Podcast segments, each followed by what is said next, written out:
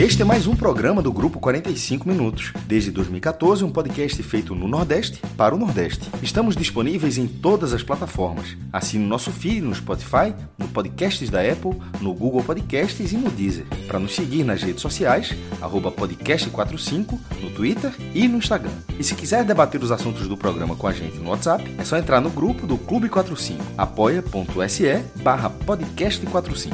Muito obrigado pela escolha e pela confiança.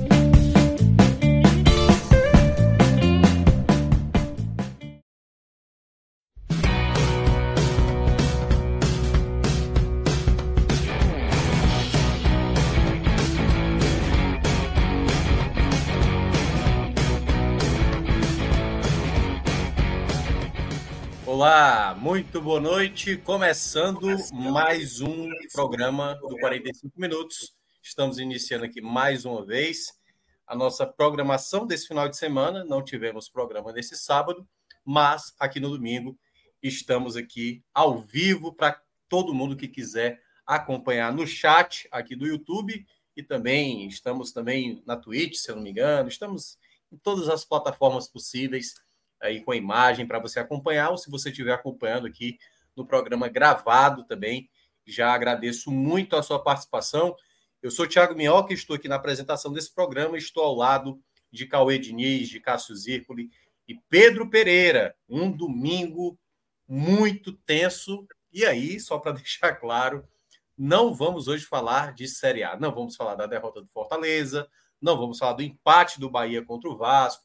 A análise da Série A a gente vai deixar para esta segunda-feira, conhecida também como amanhã, e estaremos falando sobre essa vigésima segunda rodada, vigésima segunda rodada da Série A, que teve um jogo aí pendente, né? O jogo do São Paulo com Curitiba, que foi adiado, mas vamos analisar também o que aconteceu na Série A na segunda-feira, no caso amanhã, para quem quiser saber. E claro, quem fosse chegando no chat perguntando cadê a análise do Bahia, cadê a análise do Fortaleza. Amanhã a gente vai analisar os resultados e a tabela do campeonato, o que está por vir aí para os dois tricolores de aço que jogaram hoje. Hoje a gente vai tratar do raio-x da Série B.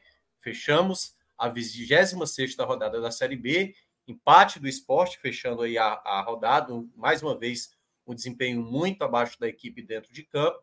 E vamos também falar um pouquinho, né? Ontem Ceará venceu a partida, o panorama de algumas equipes que começam a entrar mais no campeonato, outras que estão estacionadas e parece que só uma equipe está dormindo tranquila ao final dessa 26 sexta rodada, mas a gente vai abordar um pouquinho isso um pouco mais para frente e já fazendo o convite para o pessoal que está acompanhando aqui o programa pelo YouTube, para deixar o like, uma forma de você contribuir, que exatamente quanto mais likes a gente vai recebendo de vocês, mais o conteúdo vai sendo divulgado para outras pessoas que vão vendo conteúdos parecidos. Então, quando tem alguma coisa relacionada a esporte, a Ceará, a Fortaleza, a Bahia, então tudo isso ah, vai sendo indicado para outras pessoas que estão tentando pegar o mesmo conteúdo que a gente acaba abordando aqui. Claro, quem não for inscrito também pode se inscrever e quem quiser mandar superchat, torcedor palhaço aqui já mandou o superchat dele, vai ter prioridade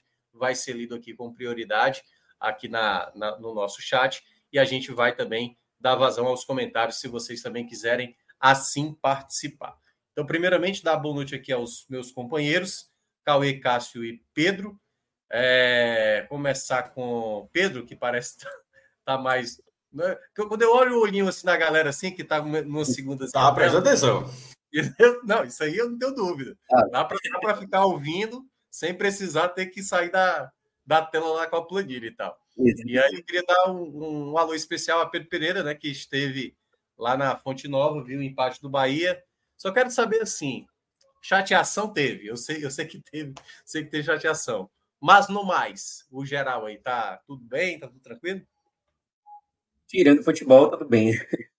Hoje, tava, tava falando que antes de começar, né? Tem, tem empates, tem tem gosto de triunfo, tem empates que tem gosto de derrota, e esse é um daqueles que tem gosto de derrota, né?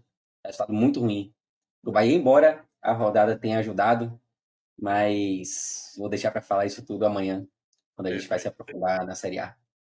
Mas não Cauê Diniz. Cauê Diniz, como é que você tá, meu amigo? Tirando também o futebol. É, de, tirando a reprise de novela chata, né, que se Sim. transformou o esporte nessa, neste momento de Série B, desde o último terço do segundo turno do campeonato, do primeiro, do primeiro turno do, da Série B, sobretudo nesse segundo turno. Graças a Deus está tudo bem. Mas vendo aí o, o, acesso do Ferrinho que a gente estava conversando antes na, nos bastidores, né? Feliz pelo acesso do Ferrinho. É, pena que, que o Souza não Ferrinho subiu. Aqui, a gente viu, até... Lá ele chama de Ferrão. Ferrinho, ferrão, a gente chama de Ferrão. Lá, é. lá, lá, é. lá, todos os ferroviários são ferrinhos, mas por alguma, alguma casa do Ceará é ferrão. O Ferrão, o Ferrão, feliz demais com o acesso do Ferrão. Não podia o Maranhão de novo destroçar mais um, um dos das equipes favoritas, né, de alguma forma a subir. E foi legal ver, pena que o Souza não conseguiu.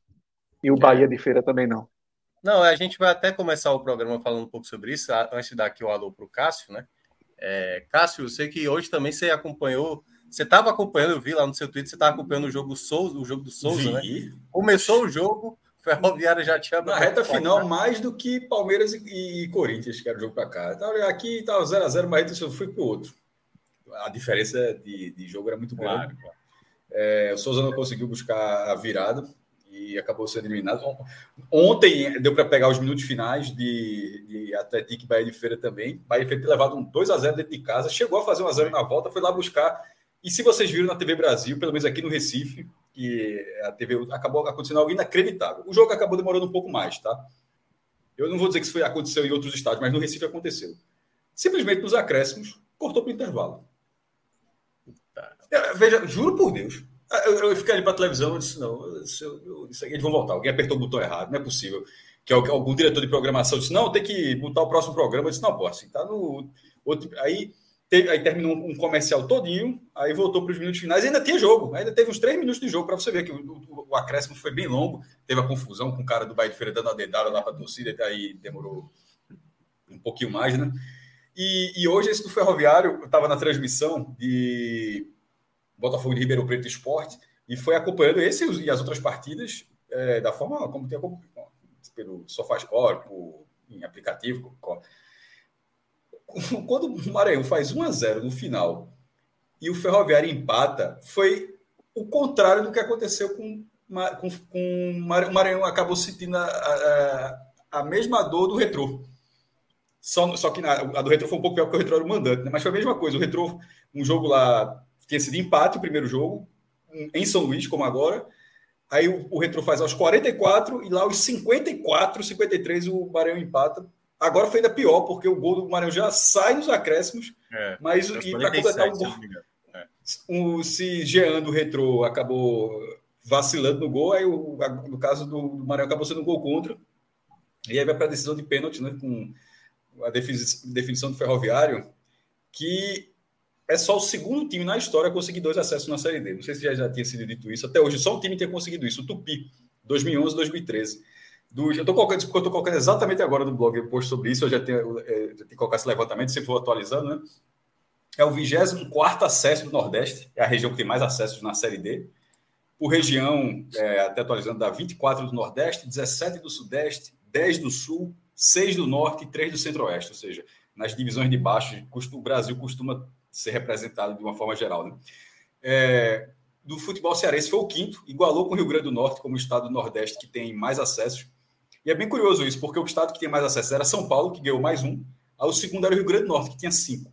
E em terceiro estavam empatados Minas, Ceará e Rio Grande do Sul. Os três que conseguiram. Então, todo mundo, todos esses três empataram Quatro, com. Né? É, virou um empate quádruplo agora, é, com o Rio Grande do Norte, todo mundo com cinco. E dos 60 acessos, né, que essa é a 15 edição da quarta divisão, quem está lendo aqui não vai nem precisar ver o post, eu estou falando do post agora. da, da 15 edição da quarta divisão, sendo multiplicado por quatro, naturalmente, são 60 acessos nesse tempo todo.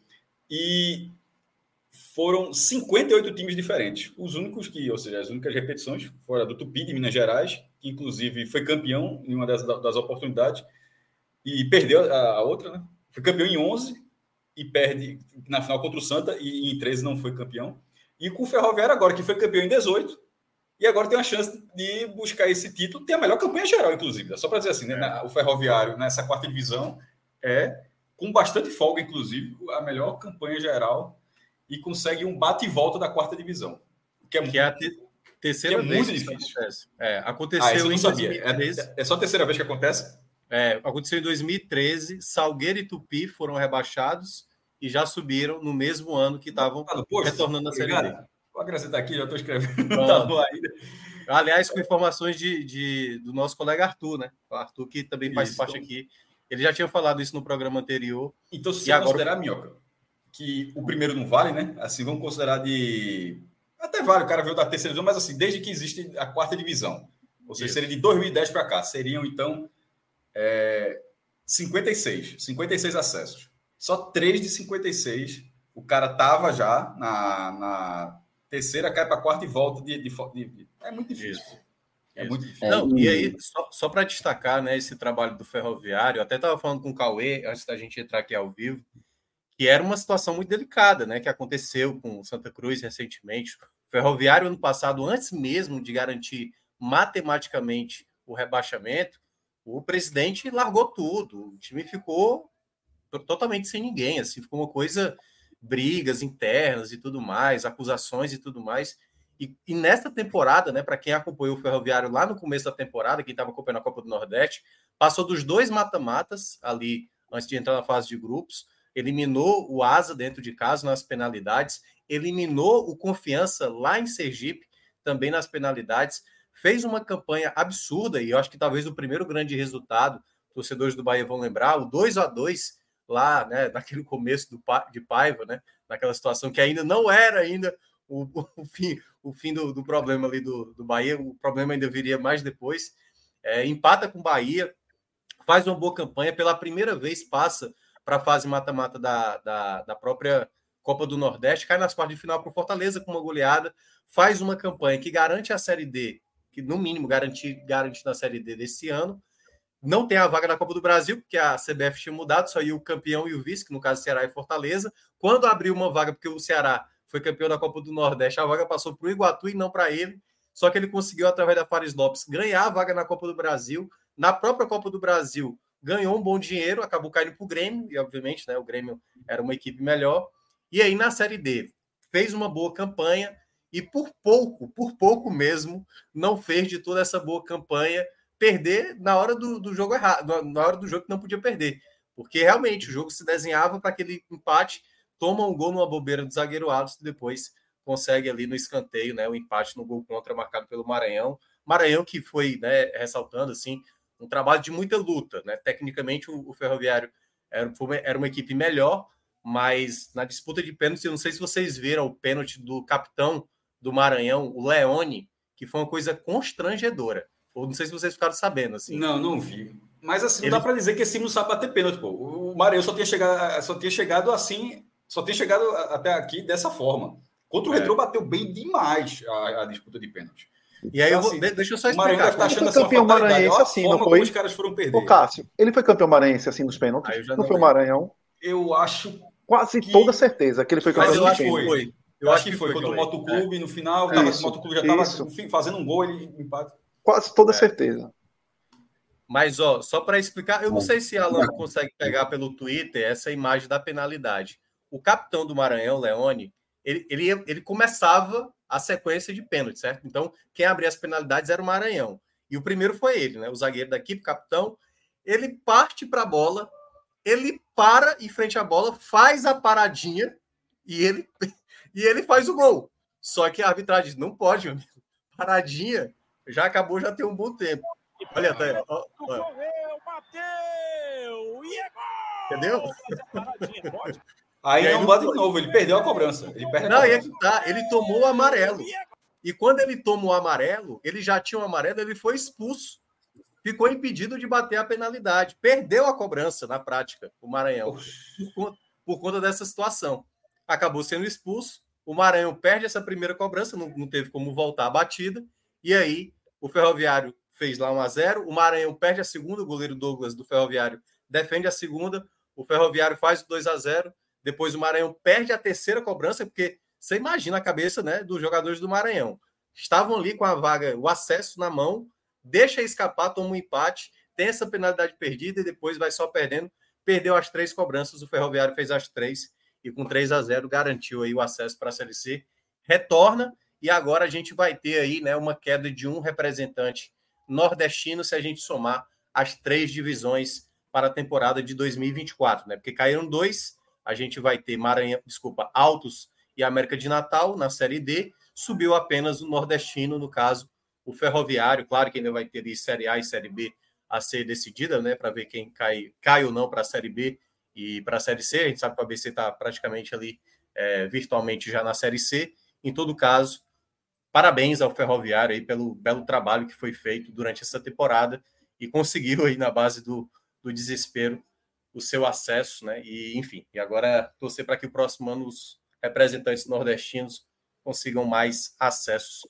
É, pra... tinha sido um acesso esse ano, um ano passado, três, ano retrasado tinha sido um bom ano. Esse ano tinha podia subir até três, teve quatro times nas quartas de final, mas com três acessos possibilidades, porque tinha um confronto. No fim das contas, você até pensa, pô, se fosse quatro chaves, o cara poderia ter quatro chances, mas no final das contas é melhor que ter um garantido, né? No fim das contas, sempre. É, você teve lá, ó, Maranhão e Ceará, um nordestino vai subir, pronto, já garantiu. E os outros são confrontos duros, pô, porque você pega a Ferroviária, a, a, Ferroviária hoje é um clube que consegue ter um investimento em São Paulo para ter um futebol feminino forte, onde geralmente é, é raro, ter até forte não, um muito forte, na verdade. Está tá na é, do brasileiro. Finalista, é, pô. Campeão da Libertadores, e não somente e não somente esse ano, Cássio. É um clube que já vem há vários anos investindo muito. Não é o acaso, Sim, não. Os, compra, teve um recentemente um, uma compra, acho que o jogador do esporte, é, a, a compra foi da Ferroviária. Foi Rafael. Rafael, Rafael, Rafael lateral direito. Um investidor, obviamente, Isso. através da Ferroviária, mas a compra é um time de empresário. Papel, é um time mas, que tem empresários mas, por é, trás. Então, mas você coloca lá que o nome da compra vai pela ferroviária, ou seja, é um clube que consegue fazer esse tipo de investimento. Isso. O estádio é bom, é moderno, enfim. O Souza foi lá e quase tentou. Vai lá, Pedro. Não, só um detalhe, né, que o futebol cearense, a gente fala muito né, do, do predomínio do futebol cearense, muito por conta do Fortaleza e também do Ceará, que caiu no ano passado, mas que viveu uma, uma sequência longa também de Série A. Mas esse protagonismo do Ceará ele se reflete também né, nos, nas divisões inferiores. Né? O Ceará vai ter quatro representantes entre as séries A, B e C. Isso. Algo que Pernambuco, por exemplo, mesmo tendo o trio de ferro, né, não faz desde 2018. Desde 2018 que o Pernambuco não tem quatro representantes entre as três principais divisões. A Bahia, então, desde 2008, se eu não me engano. É desde foi 2008. Jacuipense foi o último o Jacuipense esteve na Série C, mas com quatro representantes entre as três divisões desde 2008, que era a época que a, que a Série D ainda não existia, né? Ah, tá. então a Bahia ah, normalmente. Eles eram três, né? Já teve Juazeirense. Mas a gente, nos quatro últimos anos, a gente pegar de 2021 para cá, 2024 vai ser o terceiro que o Ceará, o estado do Ceará, vai ter quatro representantes entre as três primeiras divisões. É. Porque chegou a ter cinco em 2022, aí no ano passado ficou com três, né? E agora volta a ter quatro, já, já havia tido quatro também em 2021, com os mesmos quatro, inclusive, Ceará, Fortaleza, uhum. Floresta e Ferroviário, e vai repetir a dose em 2024. Perfeito. Floresta que permaneceu, né, na, na Série C. Isso, garantiu a permanência. A gente falou aqui na semana passada. E aí, para falar, né, o Pedro acabou de falar do Floresta, que disputou a Série C.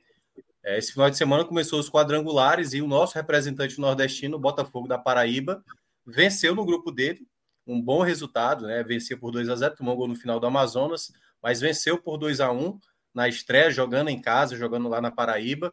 Teve o empate do Paysandu, juntamente com Volta Redonda. Então a equipe do Botafogo largando aí na, nessa primeira rodada, um resultado muito importante para a equipe paraibana também. E até tá reforçando, Minhoca, que o Amazonas, quase com certeza, era o melhor visitante da, da, da Série C. Se acho que ele ganhava, é. acho que ele somou até mais pontos fora de casa do que em casa. Foi. É. Se falava, se esperava, se falava muito que o Amazonas, ah, porque a, a, força de jogar em casa, em Manaus, o calor, mas a, a, o grande poderio do time eram os pontos conquistados fora de casa. Exatamente, exatamente. E o João Vitor que lembrou, né, que com o acesso do, do Ferroviário, o Atlético Cearense que não tinha vaga garantida vai disputar a Série D do próximo ano, juntamente com o Iguatu e agora eu acho que é Pacajus o outro, se eu não me engano. Iguatu e Pacajus, se eu não me engano, juntamente com o Atlético Cearense, vão ser os três representantes cearenses. Então é isso, galera. A gente passou aqui por uma breve explanação né, dos outros nordestinos nesse domingo. Voltando a falar, né? Série A vamos abordar amanhã. Eu, Pedro, Cássio, acredito que Cauê também estará. Não sei se vamos chamar mais pessoas. Possivelmente aí possa ter um apresentador. em todo caso, Série A, a gente vai falar amanhã muito de Bahia, Fortaleza e a tabela da Série A, que já está atualizada, viu? Mas você só verá amanhã. Porque agora a gente vai iniciar o raio-x da Série B para falar sobre essa rodada de número 26, uma rodada que teve novidades. Tivemos novidades praticamente a um super bloco agora, to todos ali muito próximos àquela zona de classificação. A um Vitória mais tranquilo. Já pode colocar na tela, viu, Alan? É. Até para a gente olhar a classificação do campeonato. O Vitória está lá liderando, 49 pontos, empatou em casa, né? É bom lembrar. Teve um sentimento né, um pouco amargo assim para a torcida do Vitória, que esperava um resultado positivo jogando dentro de casa. Ficou no empate, poderia ter aberto até uma vantagem melhor. E aí a gente vê um grande bolo nesse momento, ali o Esporte com 46, Novo Horizontino com 45, Criciúma, Juventude e Guarani, lembrando que o Criciúma é o que fecha aí o G4, todos com 44 pontos. Aí depois vem o Vila Nova com 42, o Atlético Goianiense, que vem em franca recuperação, com 41, CRB também, né? É, está numa crescente nesse momento, 39 pontos. O Ceará, com a estreia de Wagner Mancini, venceu um jogo aí muito importante contra o Criciúma. Aí depois vem a turma ali que já está do meio, né? Com a, já com viés de baixo, né? Mirassol com 37, Botafogo com 35, o pessoal já com mais pontuação baixa, Ituano com 32, Ponte Preta 31 e o pessoal que está lutando aí contra a queda, Chapecoense com 27, Havaí 27, o Sampaio Correia com empate, né? Venceu o ABC, tomou um empate no final, também com 27 pontos. E aí, completando o Z4, Tom Benz com 22, Londrina com 20 e o ABC com 16, que também teve demissão de, de Alan Al após o empate dentro de casa com o Sampaio. Então, esse é o resumo dessa 26ª rodada quanto à classificação e agora a gente vai abordar, claro, a própria tabela, o que aconteceu nessa rodada.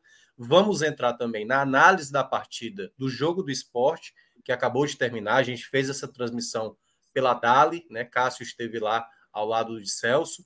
E também, só, era só vocês dois, né, Cássio? Eu tinha mais alguém, para não ser injusto aqui. Só nós dois. Pronto.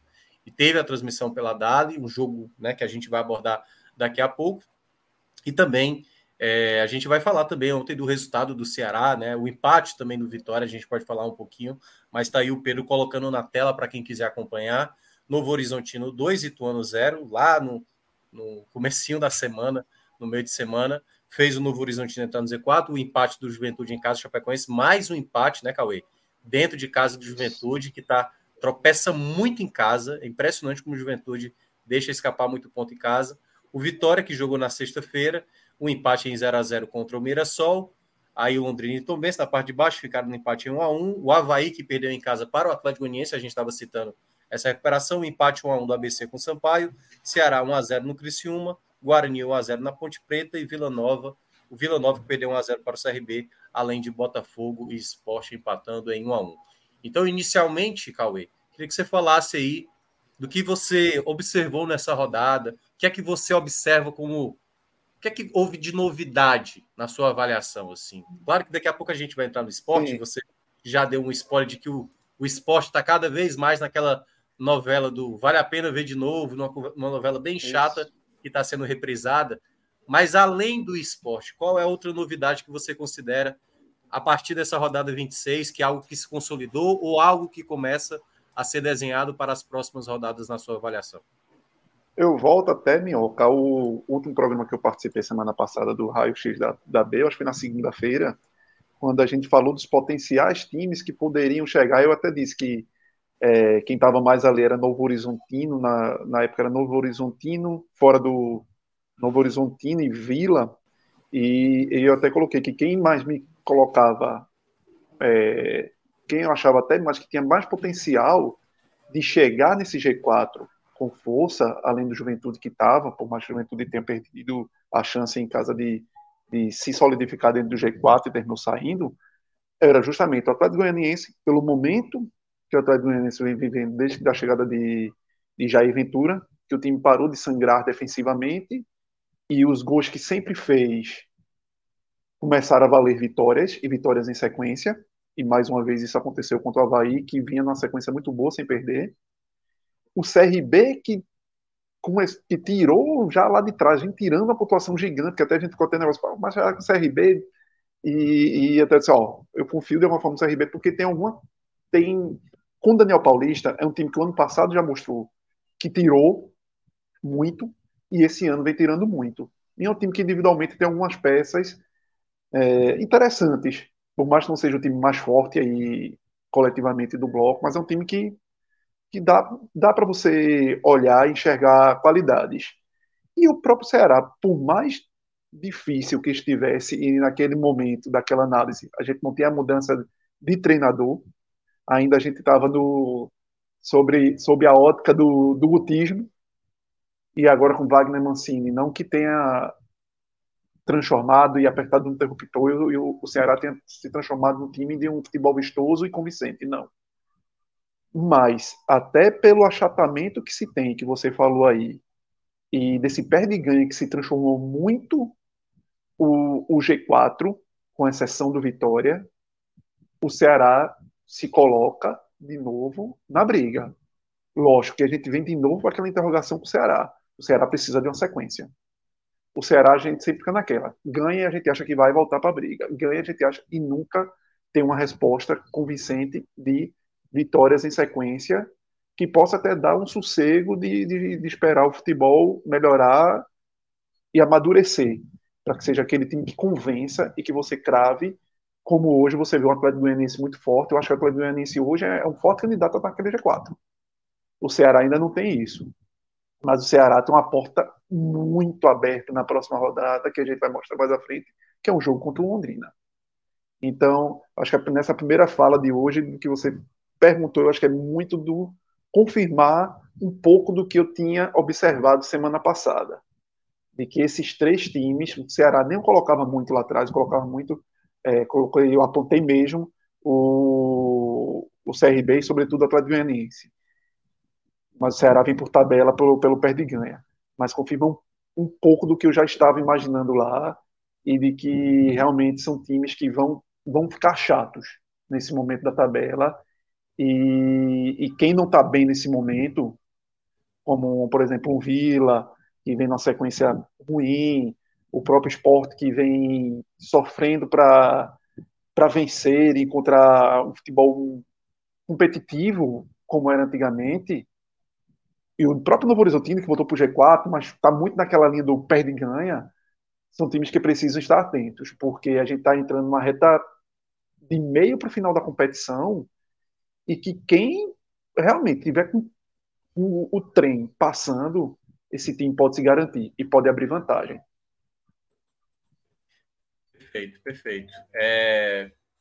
Pedro, é... essa foi uma rodada que teve aí, né, alguns como estava dizendo o Cauê, algumas novidades, aí, algumas equipes da parte de baixo entrando mais nessa disputa, o pessoal da parte de cima dando estacionada. E o que tem acontecido muito é muita. Eu até estava falando também para Cauê aqui também em off antes de vocês chegarem. Sempre a equipe, a equipe que está logo atrás, ela entra no G4 e geralmente está acontecendo no meio de semana, né? A equipe que joga na terça, na quinta e tal, ela vence no meio de semana, ela entra no G4. E a equipe que teoricamente já estava no G4 antes da rodada iniciar, ela tropeça. Né? Então, o Juventude estava na rodada passada, acabou saindo para a entrada agora do Novo Horizontino. Ah, foi Novo Horizontino? Acho, acho que foi Novo Horizontino. É, aí da rodada passada tinha, tinha o Vila Nova, que agora já tem duas derrotas seguidas. Essa coisa do perder, ganhar, perder, ganhar da turma da parte de cima, tá de novo embolando mais a turma ali do, do meio da tabela. Você acha que Aliás, vou fazer duas perguntas. A primeira é: você acha que esse pessoal que está vindo ali do meio, que a gente até meio que desconsiderava, ou a gente tinha colocado com uma chance rara né, de tentar esse acesso? Esses tropeços do pessoal ali que estão mais próximo do quarto colocado. Está ainda dando a possibilidade de sonho para esse acesso?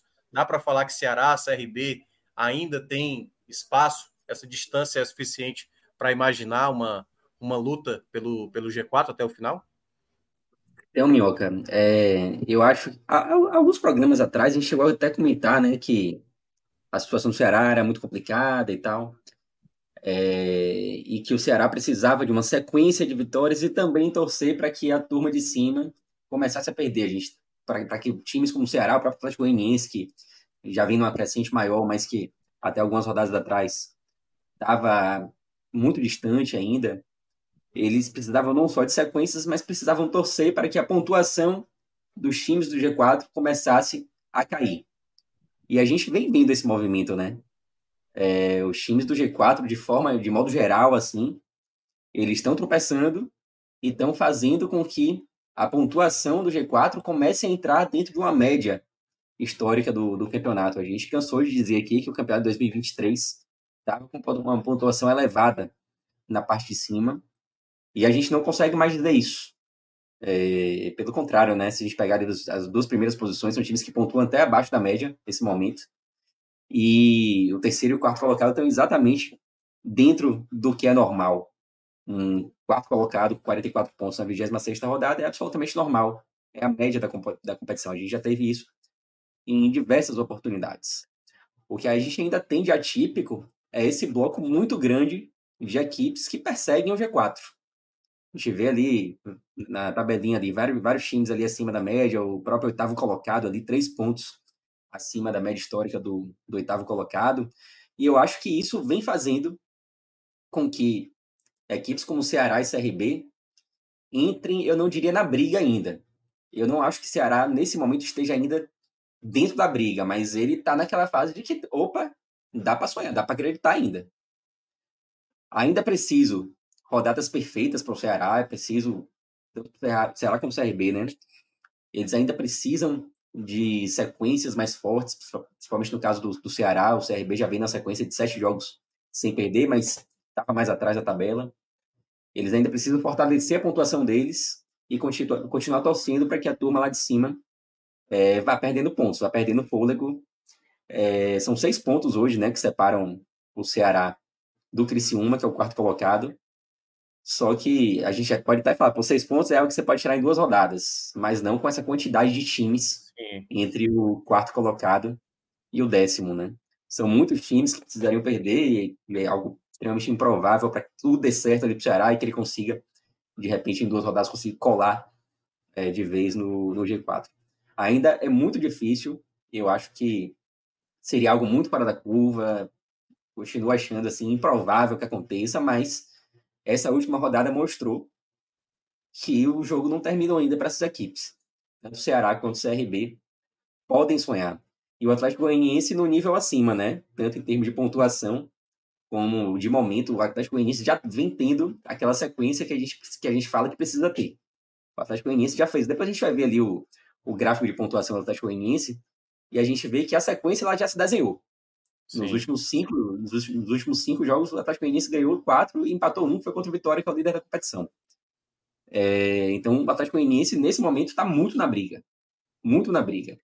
CRB e Ceará, eu ainda não coloco na briga, mas podem sonhar. É, eu, eu até diria, Pedro, e aí eu vou já passando para Cássio, a gente falou na semana passada aqui, né, Cássio, que uh, Ceará nesse momento, e até o CRB também, por ter vencido o Vila Nova, eles eram bem-vindos. Uma vitória para a turma do pessoal de cima. Todo mundo gostou dessa vitória do Ceará e todo mundo gostou dessa vitória do CRB, porque tanto parou o Criciúma como também parou o Vila Nova. Tem esse, tem esse fator positivo para quem estava na parte de cima. Porém, são duas equipes que vêm, o, o, o, digamos, o CRB com uma consistência melhor nos últimos jogos. E a gente até falou aqui, né? A gente, acho que foi a primeira vez na semana passada, né? Que a gente trouxe aquele, aquele bloco né, os, os jogos do CRB que estava fora do nosso radar, e a gente já trouxe aqui na semana passada, e também do Ceará.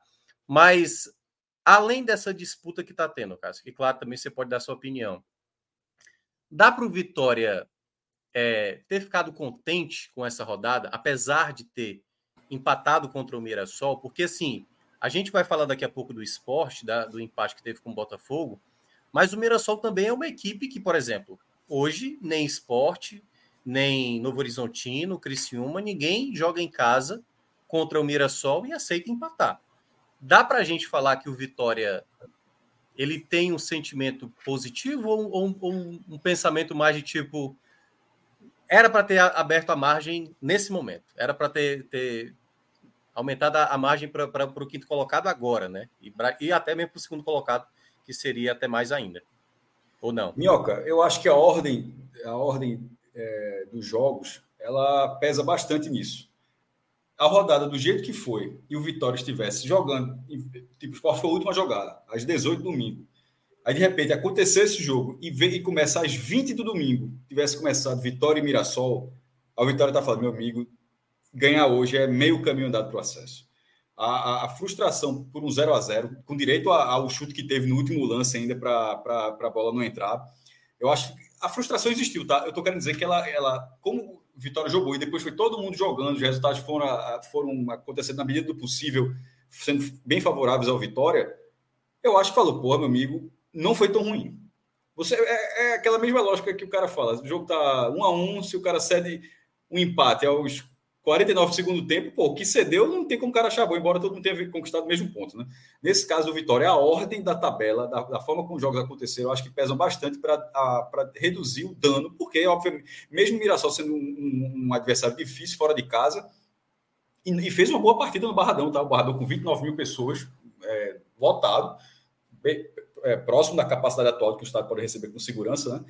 E, é, embora seja um time chato, mas o Vitória vinha sendo uma sequência muito grande de vitórias é, jogando como mandante.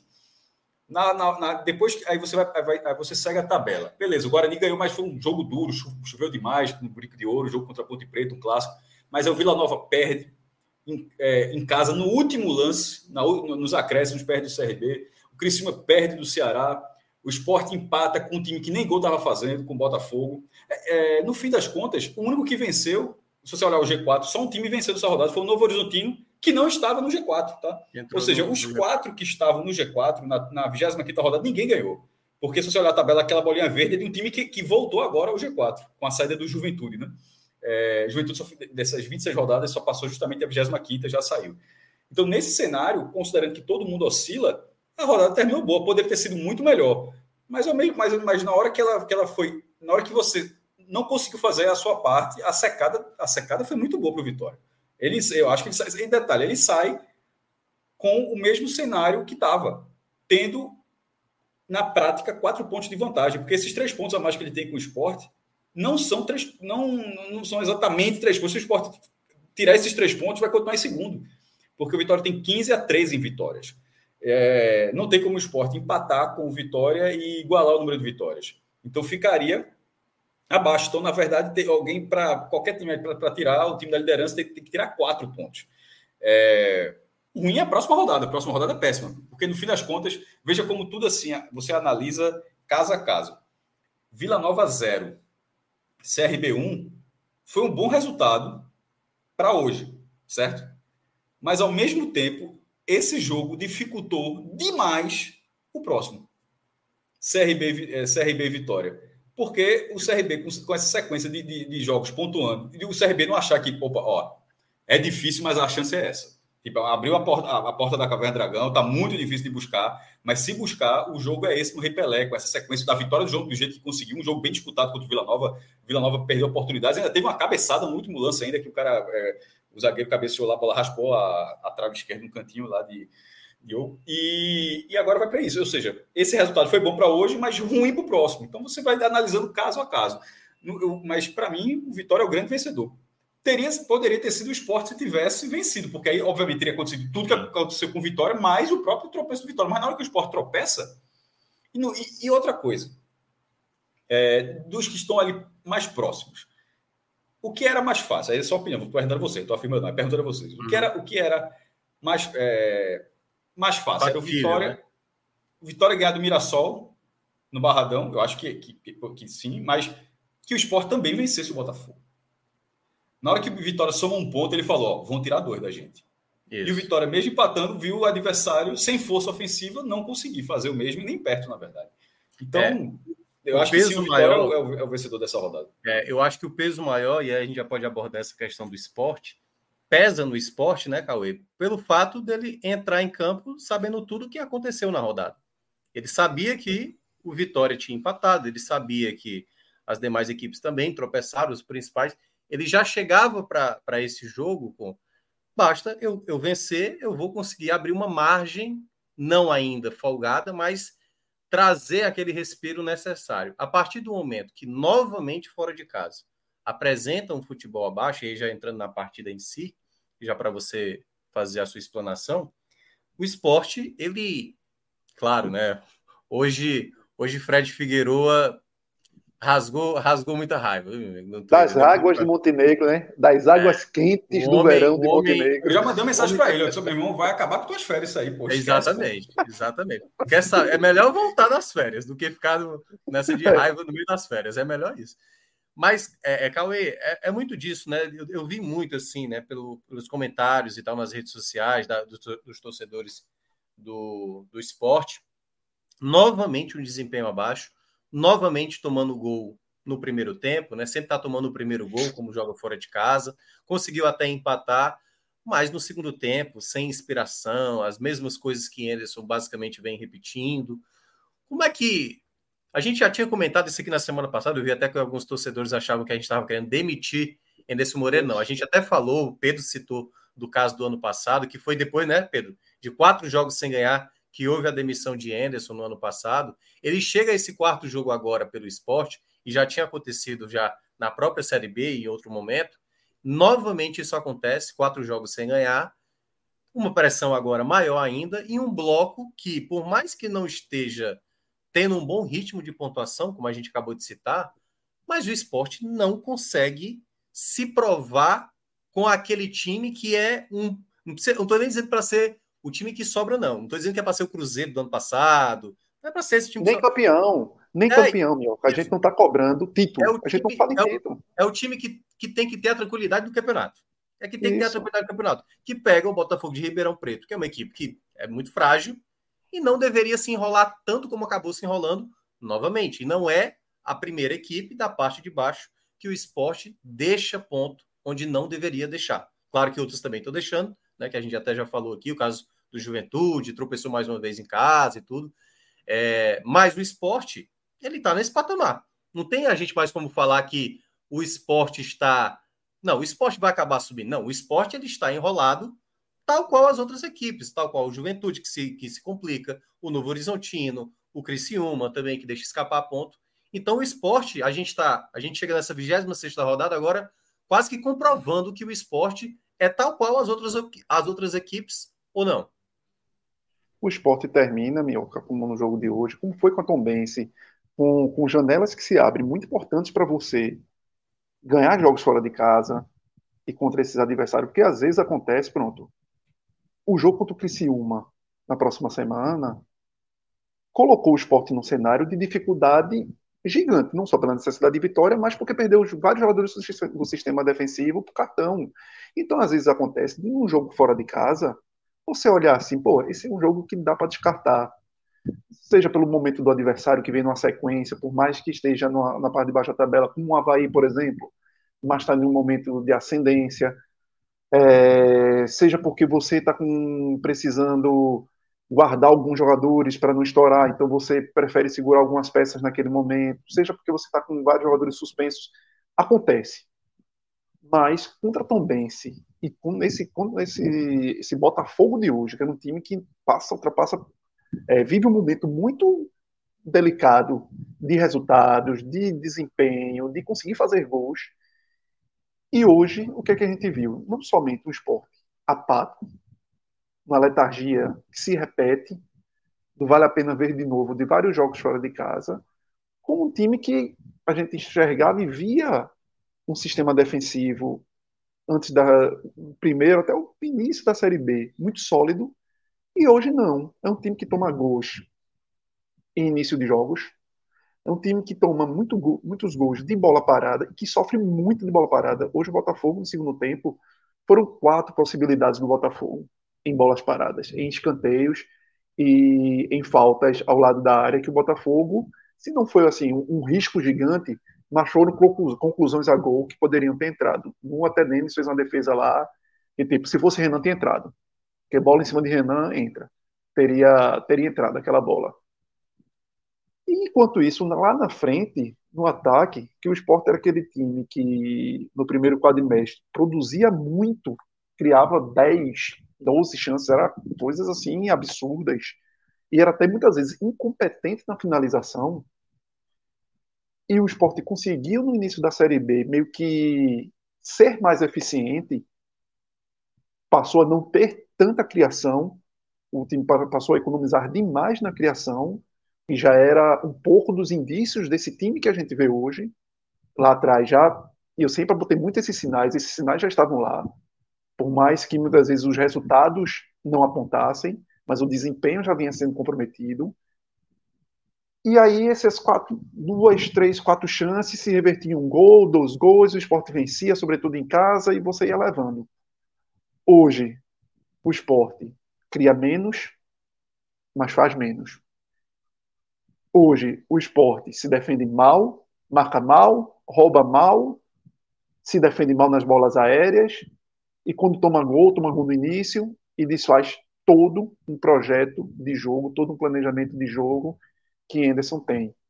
E aí vem os problemas, que Anderson entra na sua no seu time de uma nota só, no seu time de, de disco arranhado, porque hoje o Sport é um time que roda, roda, roda naquele mesmo eixo, naquele mesmo formato que Anderson montou no início do ano e não sai disso daí. As peças mudam, até pela, pelo cenário que foi colocado de perda de Juba, de perda de outros jogadores por lesão, mas o soneto é o mesmo, só que com resultado diferente. Com rimas pobres, com um time que não consegue criar, com jogadores que não conseguem desenvolver o mesmo futebol. Você vê Love hoje com muita dificuldade. Você vê boa parte do time errando muito na tomada de, de decisão. Então você vê um esporte que não é nem um pouco espelho daquele esporte do primeiro quadrimestre, que não é nem um pouco espelho nem do, do primeiro do primeiro terço da Série B, quando era pelo menos um time sólido que pouco sofria atrás. E que você vê que os remédios que você começa a observar que os remédios que Anderson vem, vem dando não vem, não vem dando resultado. Lógico, a diretoria também não trabalhou da maneira que era para ter sido trabalhado lá atrás para ter substitutos. É o que eu bato muito. Como é que você não tem um substituto próximo ao que Juba pudesse entregar? Hoje o remédio do esporte é Peglo. Hoje o esporte simplesmente, se não fosse a volta de Filipinho, era mais um jogo com o esporte amputado no lado esquerdo. O esporte não tem. Não tem. Não vai adiantar a força de vontade de Peglo de correr para lá e para cá e tentar, quando falta algo mais do jogador. Não vai adiantar Michel entrar no segundo tempo para algo, quando provavelmente nunca na vida dele ele conseguiu entregar algo em sequência e convincente longe da segunda divisão de Portugal, que é em outro nível totalmente diferente, que possa ser um cara que você confie para ser o substituto de Juba. O esporte se abraçou no flerte com algo que é muito perigoso, de que a gente via no início da Série B como um time muito consistente, que a gente via no início da Série B como um time alvo para os demais enxergarem, observarem como um forte candidato até um título. E hoje o esporte não é mais isso. Porque é um time que não consegue, na qualidade técnica dos seus jogadores, entregar e não demonstra mais uma coisa que no futebol é importante: é energia, é, é alma, é, é, brigar por uma bola. O gol que o esporte toma no início do jogo, do primeiro tempo, é, é um gol de um erro, de, de uma bobeira de Alisson Cassiano, mas também de uma chegada de Sabino, que em outro momento o zagueiro chega chutando para a bola para a torcida, para a arquibancada, e vibra que mostra, mostra que tá, tipo, é sangue correndo nas veias, é pulsando. E falta muito disso no esporte. O esporte parece um time muito no, naquele piloto automático, de que uma hora a gente encaixa um passe enfiado, que uma hora a qualidade técnica individual dos jogadores dentro daquele modelo de jogo que Henderson tem vai dar certo e a gente encaixa, faz um gol, segura e sai daqui com uma vitória e bola para frente que na ida a gente resolve. Só que não está mais resolvendo. Não está mais resolvendo, como foi no jogo com o Ituano, como vai ter uma dificuldade, como foi no jogo contra o Vitória, como foi no jogo contra o Mirassol, e vai para um jogo com uma dificuldade imensa que é contra o Ciúma. E sem gordura para queimar. O esporte agora está no mínimo do mínimo de gordura para queimar. E correndo o risco de entrar no cenário de se perder para o Criciúma, o que se faz? Vai para a troca do, do técnico. Eu duvido, tenho dúvidas, que hoje a diretoria já pense no plano B. Aliás, tenho dúvidas até.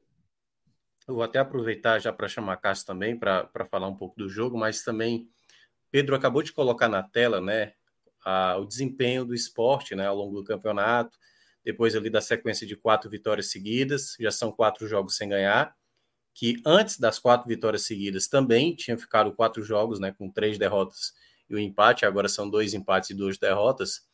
E aí, através desse recorte, Pedro, eu queria que você colocasse a classificação dos pontos dessas últimas quatro rodadas, né, da vigésima terceira até a vigésima sexta rodada.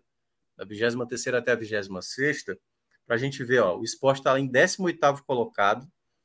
É a segunda equipe, Cássio, que mais tomou gols nesse período, só atrás de Tombense, empatado com Londrina, que é uma defesa muito vulnerável. E aí, baseado nisso, também tem a questão do ataque, né? Só três gols marcados em quatro, e se a gente aumentasse aí também, talvez até tivesse mais dificuldade, mas nesse momento o esporte simplesmente que a gente. E aí, para fechar, Pedro, Coloca a dos blocos aí, a do esporte, só para a gente dar uma olhada também, que era isso que a gente citava. Eu lembro que o Pedro citou isso, o Fred também citava. O esporte começou o bloco 5, que era o bloco, teoricamente, o bloco para garantir uma boa margem, já cedendo ponto onde não deveria. Né? O jogo mais complicado desse bloco 5 que a gente tinha frisado é o próximo duelo contra o Criciúma, dentro de casa, e ele já deixou escapar, já juntando ali com um pouquinho do bloco 4. Empatou com o Tom Benz, perdeu para o Guarani. Acontece, apesar da gente ter falado aqui como foi aquela derrota, da maneira como foi, mas o bloco 5, que teoricamente era para ser o bloco onde o esporte estaria tendo uma, um crescimento, e aí eu, eu queria que você até falar sobre isso. Não é mais aquelas justificativas de é ausência de Jorginho, uma possível saída de Juba, o que está acontecendo hoje no esporte, pelo menos na minha avaliação, queria que você falasse sobre, é um problema geral do setor ofensivo, do sistema defensivo, que vem tomando muitos gols, de maneira até fácil, os adversários fazendo gol. Então, queria que você, queria que você explicasse, juntando a, a performance de hoje e desses problemas que o esporte tem atravessado na Série B, para ter caído tanto de rendimento. Será que isso tem a ver apenas com o Anderson? Isso tem a ver com um elenco mal montado, peças que estão vivendo uma fase? que é que você acredita que faz com que o esporte esteja nessa queda nesse momento, apesar de estar na segunda colocação, mas a gente está falando do momento do desempenho do, do esporte. Pode, ser, pode até ser um chavão, mas é uma soma de, de quase tudo que você trouxe. É, Anderson tem a parcela dele. Por exemplo, hoje me incomodou muito o, o esporte ter tido o mesmo time até os 32 do segundo tempo, porque isso significa que ou você não tem ninguém para substituir, e não, e não era o caso do banco dessa vez, ou você está satisfeito com o que está acontecendo. E não é possível que, que Anderson estivesse satisfeito com o esporte hoje, para fazer uma mudança só aos 32 minutos do segundo tempo. Assim, Sintomático é... demais, não foi, Cássio? Sintomático demais isso daí. É inconcebível, é inconcebível. É. Porque eu digo, se ele não tiver, porque já aconteceu, o cara não tem opção de só, hoje, hoje é um jogo onde o time titular vai, vai ter que. É. é vai ter que ir porque hoje está sem reposição, só tem um menino da base, todo mundo está com cartão. Como pode ser até o próximo jogo contra o Criciúma. Fulano tá Como ocorreu na Série B. O esporte passou por isso na Série B. Já aconteceu. B. Isso já acontece. Isso acontece. Isso, eu não sei exatamente qual foi o jogo, se, se tu lembrar, tu, tu, tu, pode falar, mas isso, isso costuma acontecer. Mas eu estou querendo deixar claro que não foi o caso hoje. Assim, é, não, tinha, não tinha Juba, não tem Diego Souza, mas Diego Souza nem jogou ainda. E Juba tava, estreou pelo Bahia na noite desse domingo também. Saiu do banco né, e, e, e entrou é, lá em Vasco. Então não era o caso. Então, considerando que não era o caso, é isso que eu. Então ele estava satisfeito. Eu vi, eu vi dessa forma. E não dava para estar satisfeito. Assim, me incomodou. que é, o Sport tem jogado, tirando os acréscimos, 77 minutos com tantas deficiências assim. É, Peglo, que foi o jogador escolhido para entrar no lugar de, de, de Juba, e aí, ou seja, já tem a parte de Anderson, mas falando das, das partes individuais. Peglo, que foi o jogador contratado, que o Sport teve que esperar oito rodadas, né? Porque o cara veio com a suspensão e a direção não estava sabendo, achou que ia reverter, não reverteu, e teve que esperar. Ele tem até uma outra partida, agora acho que foi contra o Guarani Sport perdeu, ele até entrou, batalhou bem. Nesse jogo, durante a transmissão, é, falaram se era para tirar a bandeira. Um, um, um ouvinte telespectador, né, porque era, tinha imagem, um telespectador, falou se era para tirar lá bandeira. Eu disse, ó, nesse momento que está jogando mal o outro. Sim, lá bandeira não fez uma grande partida, não, mas o outro está errando tudo. E foi escolhido, inclusive, da bola parada. E aí, e aí foi outro questão. Deve ter muita qualidade nos treinos, naturalmente, mas porque o Sport tem dois batedores: Juba e Edinho, que estava no banco. Como Edinho estava no banco e Juba estava no Bahia, está no Bahia, quem bateria? Ficou até essa curiosidade, mas ficou muito claro que foi Peglo, virou cobrador. Ele teve, teve, teve duas faltas, teve alguns escanteios, e assim, errou quase tudo que tentou. Assim, ficou assim, ó, a bola parada vai ser um problema daqui para frente. Mas beleza, isso estou falando da bola parada, com a bola andando e pegando ritmo, assim, não teve, não teve um encaixe ofensivo, não, não, foi, um, não foi uma boa atuação. A Labandeira jogou, jogou mais do que ele. Perdeu uma oportunidade no começo do jogo, quando estava 0 a 0 ainda. É, mas ele, ele, a bandeira, as jogadas conseguiu, como era de uma forma geral. Ele toma muitas decisões erradas, mas as jogadas pelo menos acontecem de uma forma geral. E com o Peglo não estava acontecendo. Isso eram os dois atacantes do esporte. E Wagner Love, que é o centroavante, que fica ali no meio, não faz o gol desde a 19 rodada. Ou seja, são sete jogos no retorno. E Wagner Love está em branco, de artilheiro, já foi descendo ali na tabela, tá, deu passo para o gol hoje, mas não foi o finalizador. Um, um, um chute que teve no segundo tempo bateu muito muito mal. Assim, a bola pô, parecia um field goal. Wagner Love já ajudou demais o esporte. Nessa, né, até no ano passado, né, a gente subir, e nessa temporada. Pela idade dele, pelo ritmo de jogos, é normal que em algum momento da carreira isso vai acontecer. Senão o cara vai, vai jogar até os 200 anos, em algum momento da carreira dele, que ele tenha sequências com mais dificuldade para retomar uma melhor forma. Talvez esteja acontecendo isso agora. E aí mostra que o esporte não tem reposição. Porque Diego Souza poderia ter sido essa reposição, poderia ter tido a contratação como do jeito que teve, beleza. Mas o esporte escolheu não ter um outro nome. Porque Fabrício Daniel ficou muito claro que não é opção para não é opção para Anderson. Está lá no banco, não entra nunca. E, e o esporte escolheu não ter uma reposição para para Wagner Love até Diego Souza, que talvez possa jogar contra o, o Criciúma, e nisso, o ataque do esporte foi piorando muito. E aí você vai um problema, porque isso começou a acontecer. Esse ataque chegou a fazer 100 gols, essa coisa toda. Começou a acontecer no momento que a defesa começou a definhar. Por isso que eu disse que é uma soma, que as coisas vão acontecendo. O ataque começa a não corresponder. Aí a defesa começa a ser o seguinte: a defesa não está mais segurando um 2 a 0 aí leva um golzinho aqui, tá, tá, a defesa já começa a jogar pilhada todo jogo. Ou o jogo já está 0 a 0 ou o jogo já está 1 a 0 para outro time. Você está o tempo todo jogando ali, já não pode mais falhar e vem falhando nos últimos três jogos, contra três paulistas, né? Guarani, Ituano e agora Botafogo e Ribeirão Preto. Nas três partidas, com 15 minutos, todo mundo já estava ganhando do esporte. Com Guarani, 10 minutos estava 2 a 0 Com o Ituano, 5 minutos estava 2 a 0 e contra o, o, e contra o Botafogo, que não tinha feito nenhum gol no retorno. Isso é preciso ser destacado. Era o, o Botafogo na tabela está em 12 lugar. Mas antes de começar a partida hoje, o Botafogo era o lanterna do retorno. Era o pior time do retorno, sem nenhum gol marcado.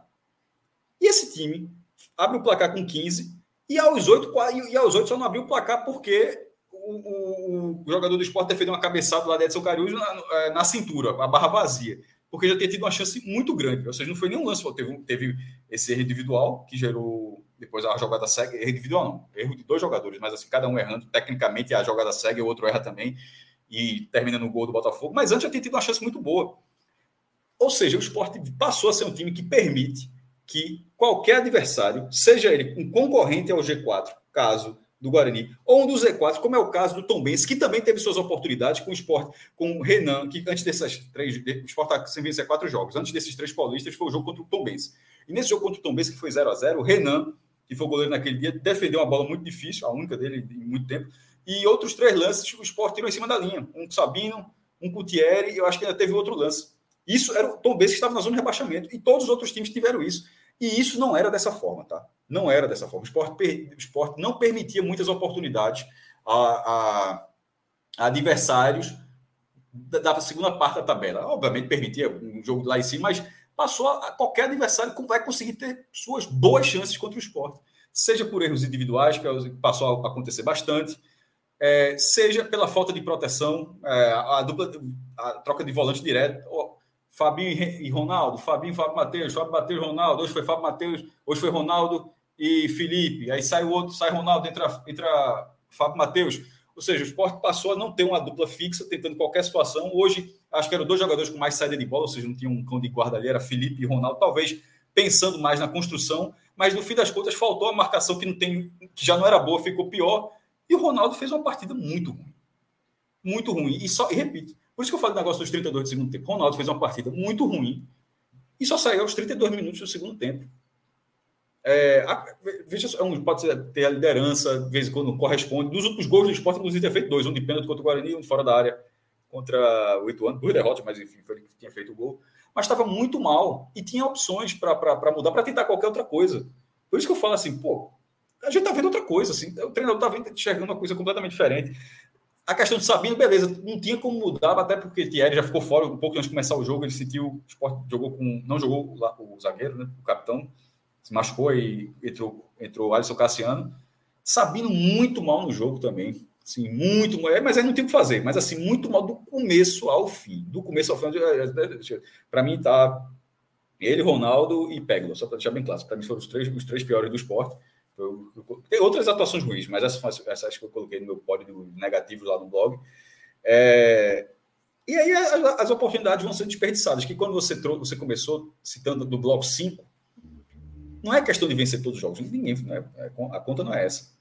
Mas a, a conta não pode passar a ser um time que briga pelo acesso, ser o que você olha, você olha aqui, está brigando pelo acesso, e acha que, ó, esse aqui é o que está na rotação mais baixa de todo mundo.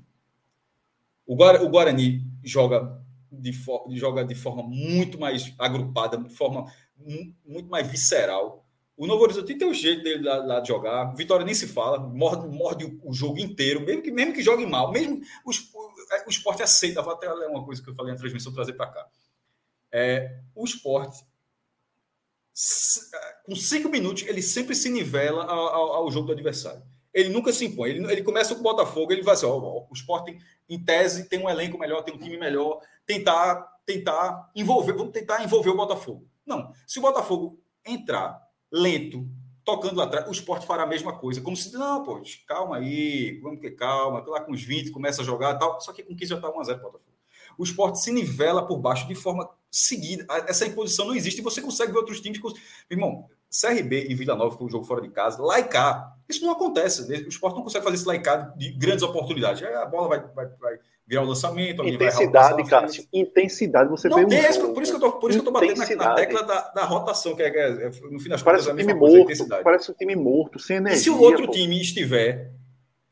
Se o outro time estiver nessa rotação, o esporte se sente confortável para dizer: opa, hoje, tá, hoje, hoje, é, hoje vai ser assim. Porque foi assim contra o Tom Bense foi assim hoje. Quando não foi contra o Guarani, foi atropelado.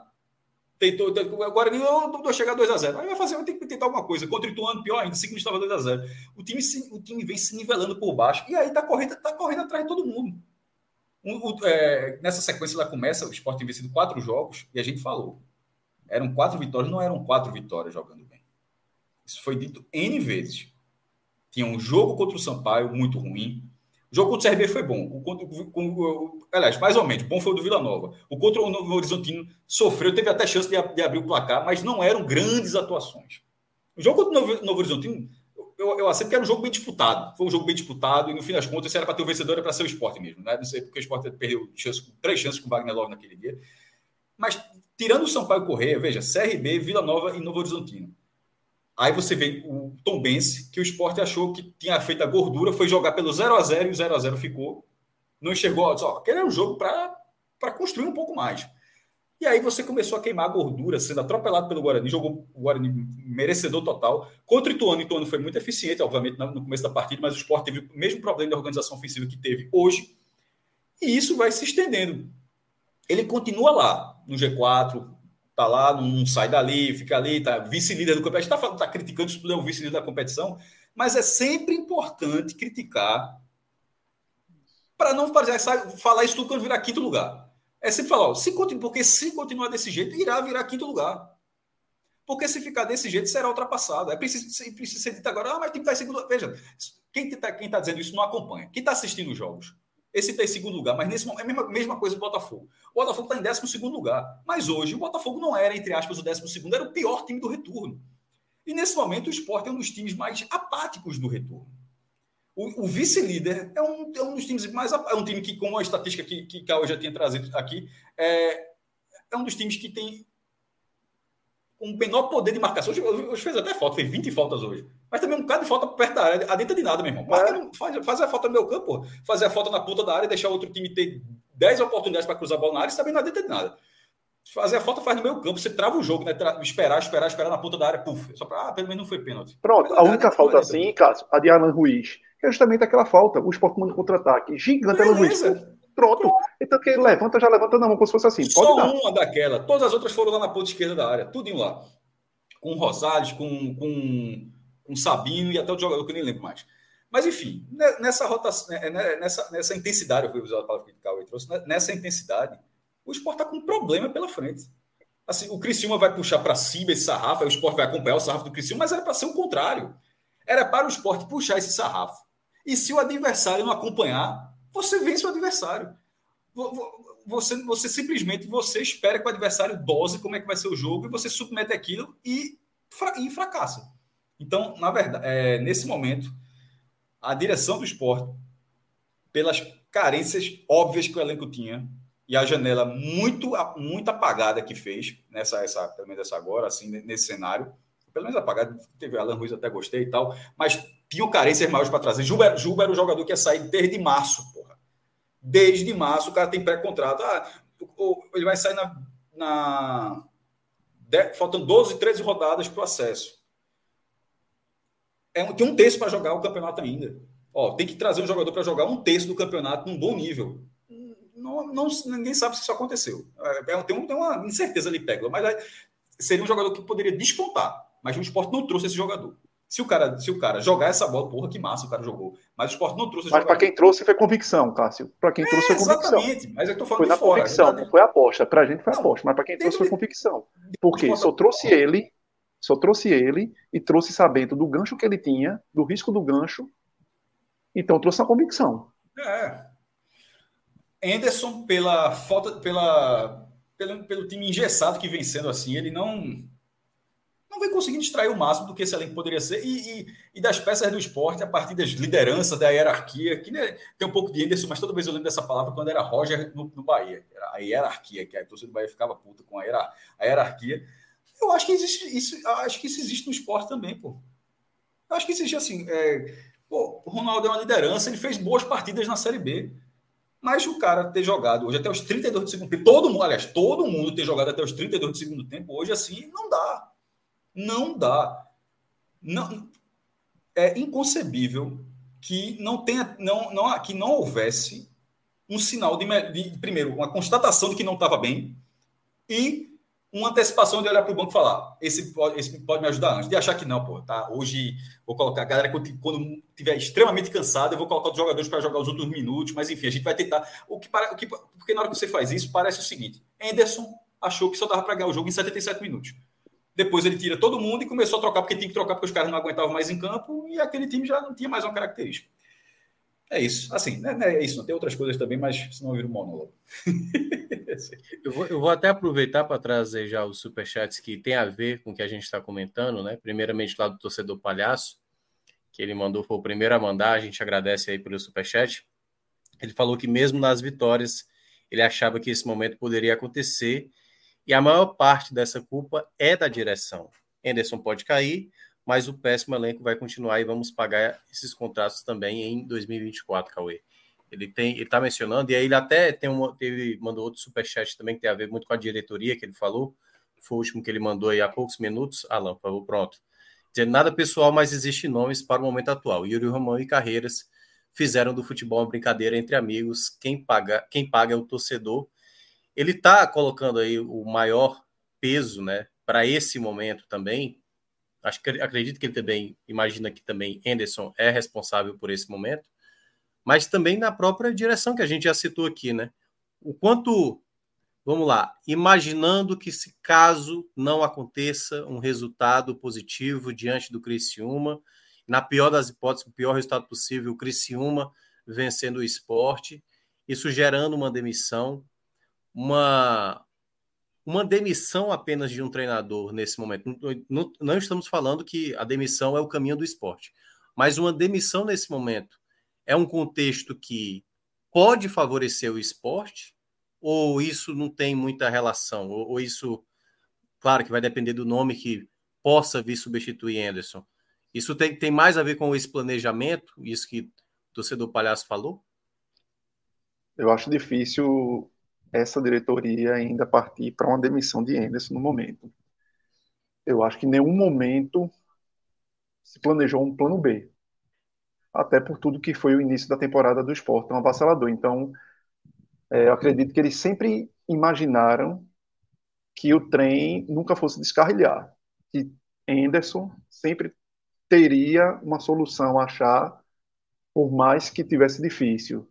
E talvez isso daí tenha sido reforçado por aquele final de primeiro turno ali, quando o Sport ganha para o Sampaio correr fora, encerra um jejum e consegue dar, um, dar sinais de que parecia que iria voltar minimamente a ser um time competitivo, se não tão brilhante, mas competitivo. E, e meu receio é que não se tem um nome por convicção para substituir Anderson e que uma escolha seja pior do que o que a gente veja no momento. Então, acho que tem riscos. E por mais que Anderson não esteja extraindo o que se extraía e, e bata muito nas mesmas teclas e meio que feche os olhos para outras possibilidades, como por exemplo, por exemplo Fabrício Daniel, que virou totalmente um, uma figura que nem se cogita. Mas peraí, peraí. Hoje... Deixa, deixa eu até acrescentar um outro detalhe. Você falou aí Sim. de um nome. Digamos que a cada jogo está passando, isso também é uma discussão entre a gente, né? Fulano, esse aqui não, esse sim, não sei o quê. Mas essa questão da postura em campo, que, que a gente já, já falou também das outras vezes, isso não compete também a Anderson de. Por que, que, por que, que esse time, como, como a gente fala, por que, que esse time não é sim, visceral? Sim. Porque isso é uma responsabilidade da diretoria, é de Anderson, o que é está acontecendo para o esporte ser totalmente alheio ao jogo. Sim. E vou tentar, vou até levantar. Permissivo, né? Acho que a Sim. palavra é essa. Sim, vou levantar até outro ponto, Minhoca, porque lá atrás, e a gente volta muito ao primeiro quadrimestre do esporte, quando o Enderson não poupava o time, não rodava o time, a gente falou muito. Será que esse time lá na frente não vai pagar uma conta? Será que esse time mais na frente talvez não perca um pouco da intensidade que se tem hoje?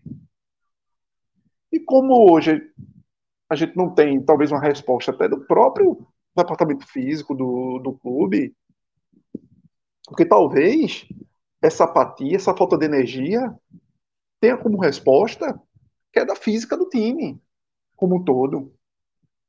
A gente não sabe. Será Pode que ser, somente... Mas nos últimos quatro jogos, todos eles com uma semana de recuperação. Assim, Sim, dentro não, do calendário não, é o melhor possível. Não, assim, não tem como ficar melhor concordo, do que isso.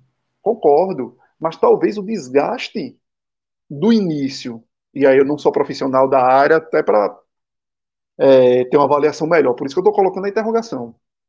Será que isso, de alguma forma, não levou a certos desgastes de algumas peças e que isso influenciem e como tu disseste até na pergunta de Minhoca lá no início, não é uma coisa o esporte. Esse cenário que a gente vê hoje do esporte é uma coisa, mas é um somatório de pontos que criaram um conjunto que a gente vê hoje. E talvez a questão física esteja batendo, como bateu nas lesões. Eu tenho, imagino eu que as lesões muito foram do desgaste do excesso de jogos de vários jogadores, de minutagens a mais de vários jogadores. E de não poupar em certos momentos que dava, certos jogadores. E voltando ao que tu falasse de também aí comportamento, que aí é muito do comportamento da, do esporte nessa Série B fora de casa, no primeiro semestre o esporte também tudo bem, teve aquele jogo com o Ceará na final, mas veja que até o comportamento do, do esporte naquele primeiro jogo contra o Ceará, na fase de grupos, foi totalmente diferente. O esporte era um time que, fora de casa, agredia. Poderia até não vencer, mas era um time que tentava, agredia, tinha energia, marcava em cima, pulsava. E aí o que é que mudou? Será que foi somente o olhar de Anderson, a, a dificuldade maior da competição, daqueles times de, de, de anteriormente? Ou tem também uma questão física do time? Então, talvez alguns pontos vão se somando e para nossa resposta do time talvez seja um pouco barriga cheia de achar que ganha a qualquer momento. Mas aí a gente volta lá no passado, mas como é que esse time mordia tanto? Então são respostas que talvez sejam tenham que ser cobradas também nas coletivas com o próprio treinador para ver o que, é que ele responde. Ou se ele tá, será que ele tem próprias, essas próprias respostas? Porque uma coisa é certa, esse time é outro.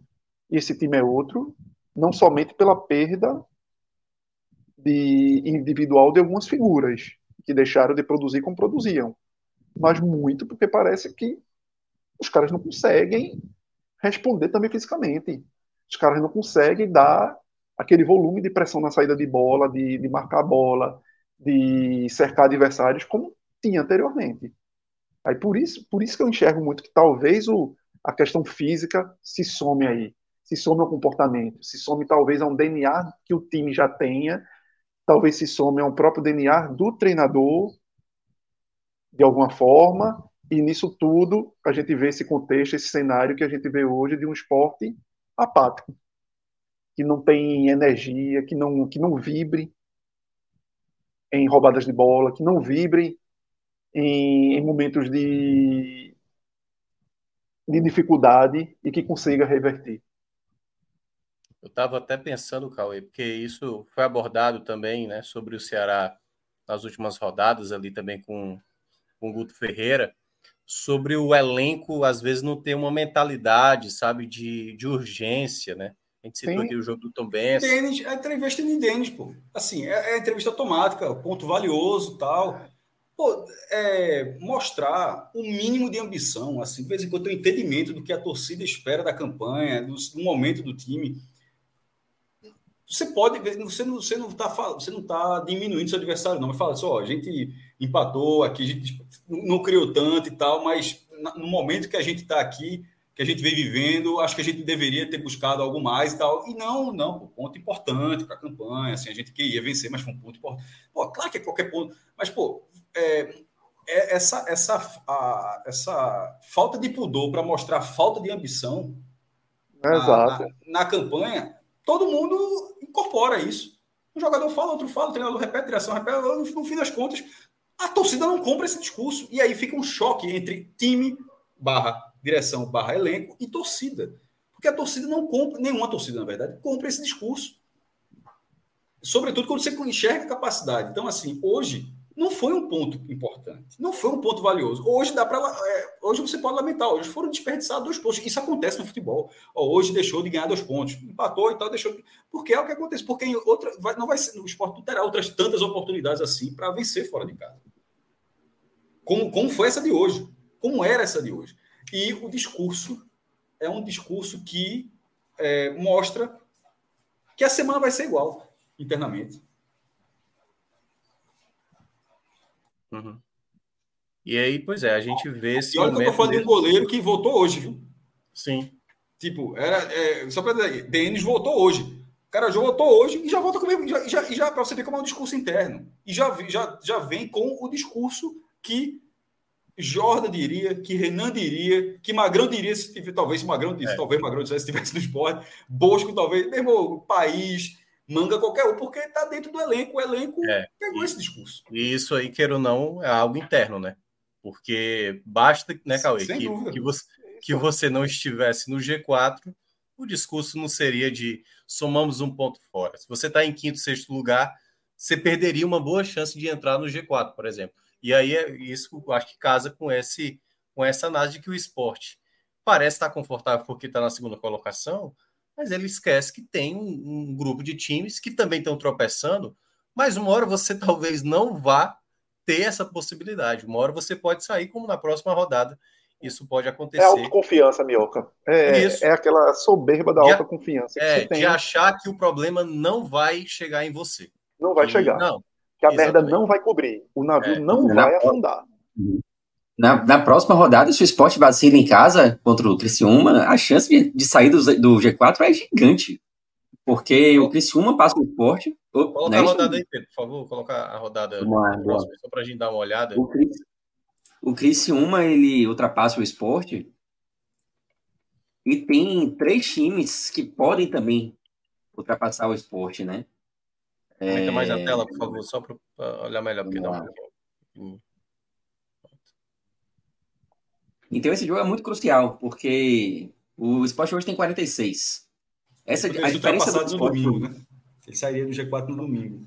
É, exato. No, no dia mesmo, no, no, dia 6 não tem como sair. O, o, o, peraí, o Sport joga no, no, no dia 9, né? Isso que é sábado, né? Ou mudou essa data aí? Ah, é mudou. Mesmo? O Sport joga sábado. 8h45, tá certo? Então pronto, dia 9, tá, tá certo. É, o Guarani pode passar, né? O Guarani que joga já na terça pode passar, uhum. não é isso? Exato. Isso, 47. Aí, tem mais. Juventude pode passar, que o, joga no. O Vila, a Juventude joga só no domingo, né? Juventude joga só no domingo. É, é teoricamente, então não joga numa pressão de é, já estar fora. Também, né? Novo Horizonte também, também joga, joga na segunda-feira, né? Joga na segunda. É, mas Exato. aí que tá, o esporte, depois do jogo dele, perdendo pro Criciúma, ter, ter, tem, terá tem que secar. É. É, tem, tem uma, se, se, o Guarani ganha da Chapecoense fora de casa, o esporte joga contra o Criciúma sabendo que se perder, tá fora do G4. Se perder, tá fora. Exato. Exato. Porque é mata-mata. Mata-mata. É isso. Tem que fazer. Então, esse, esse momento de folga do esporte acabou. O esporte teve um momento de folga que tinha seis pontos de vantagem em relação ao quinto colocado. Era difícil pensar em sair do G4, mas agora, a partir dessa rodada agora, essa folga acaba. Esse jogo contra o Criciúma é muito crucial.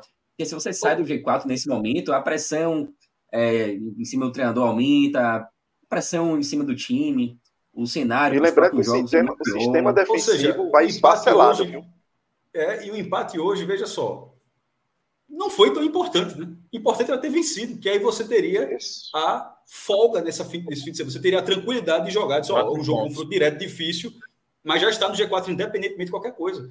Então, Isso. veja assim, é, joga, jogadores barra direção barra comissão técnica precisam acordar assim um pouquinho de achar que nem todo mundo é idiota, pô.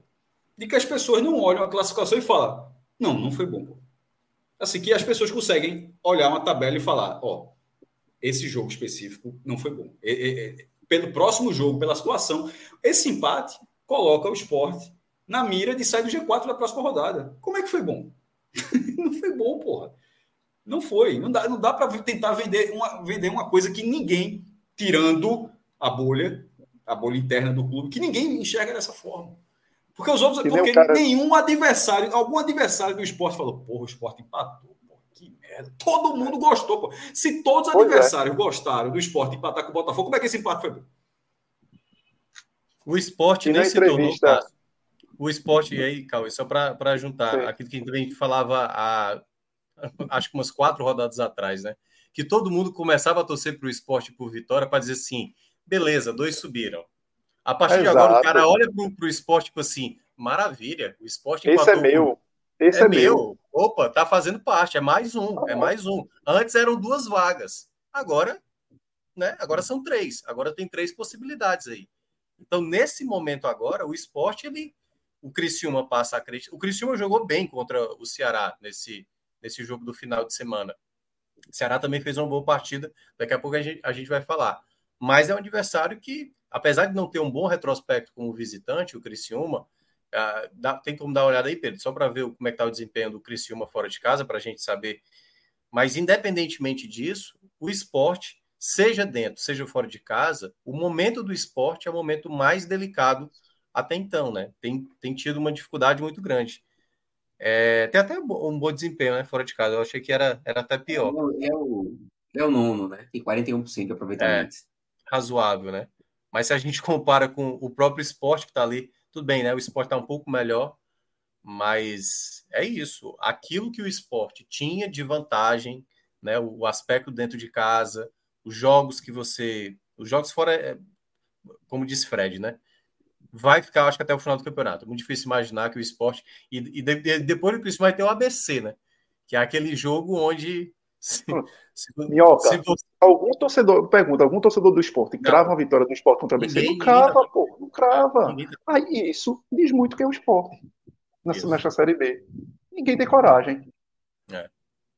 Que antes era para ter. Esse jogo era para ser uma tranquilidade, mas o esporte não passa a menor confiança quando joga fora da ilha, né? Impressionante.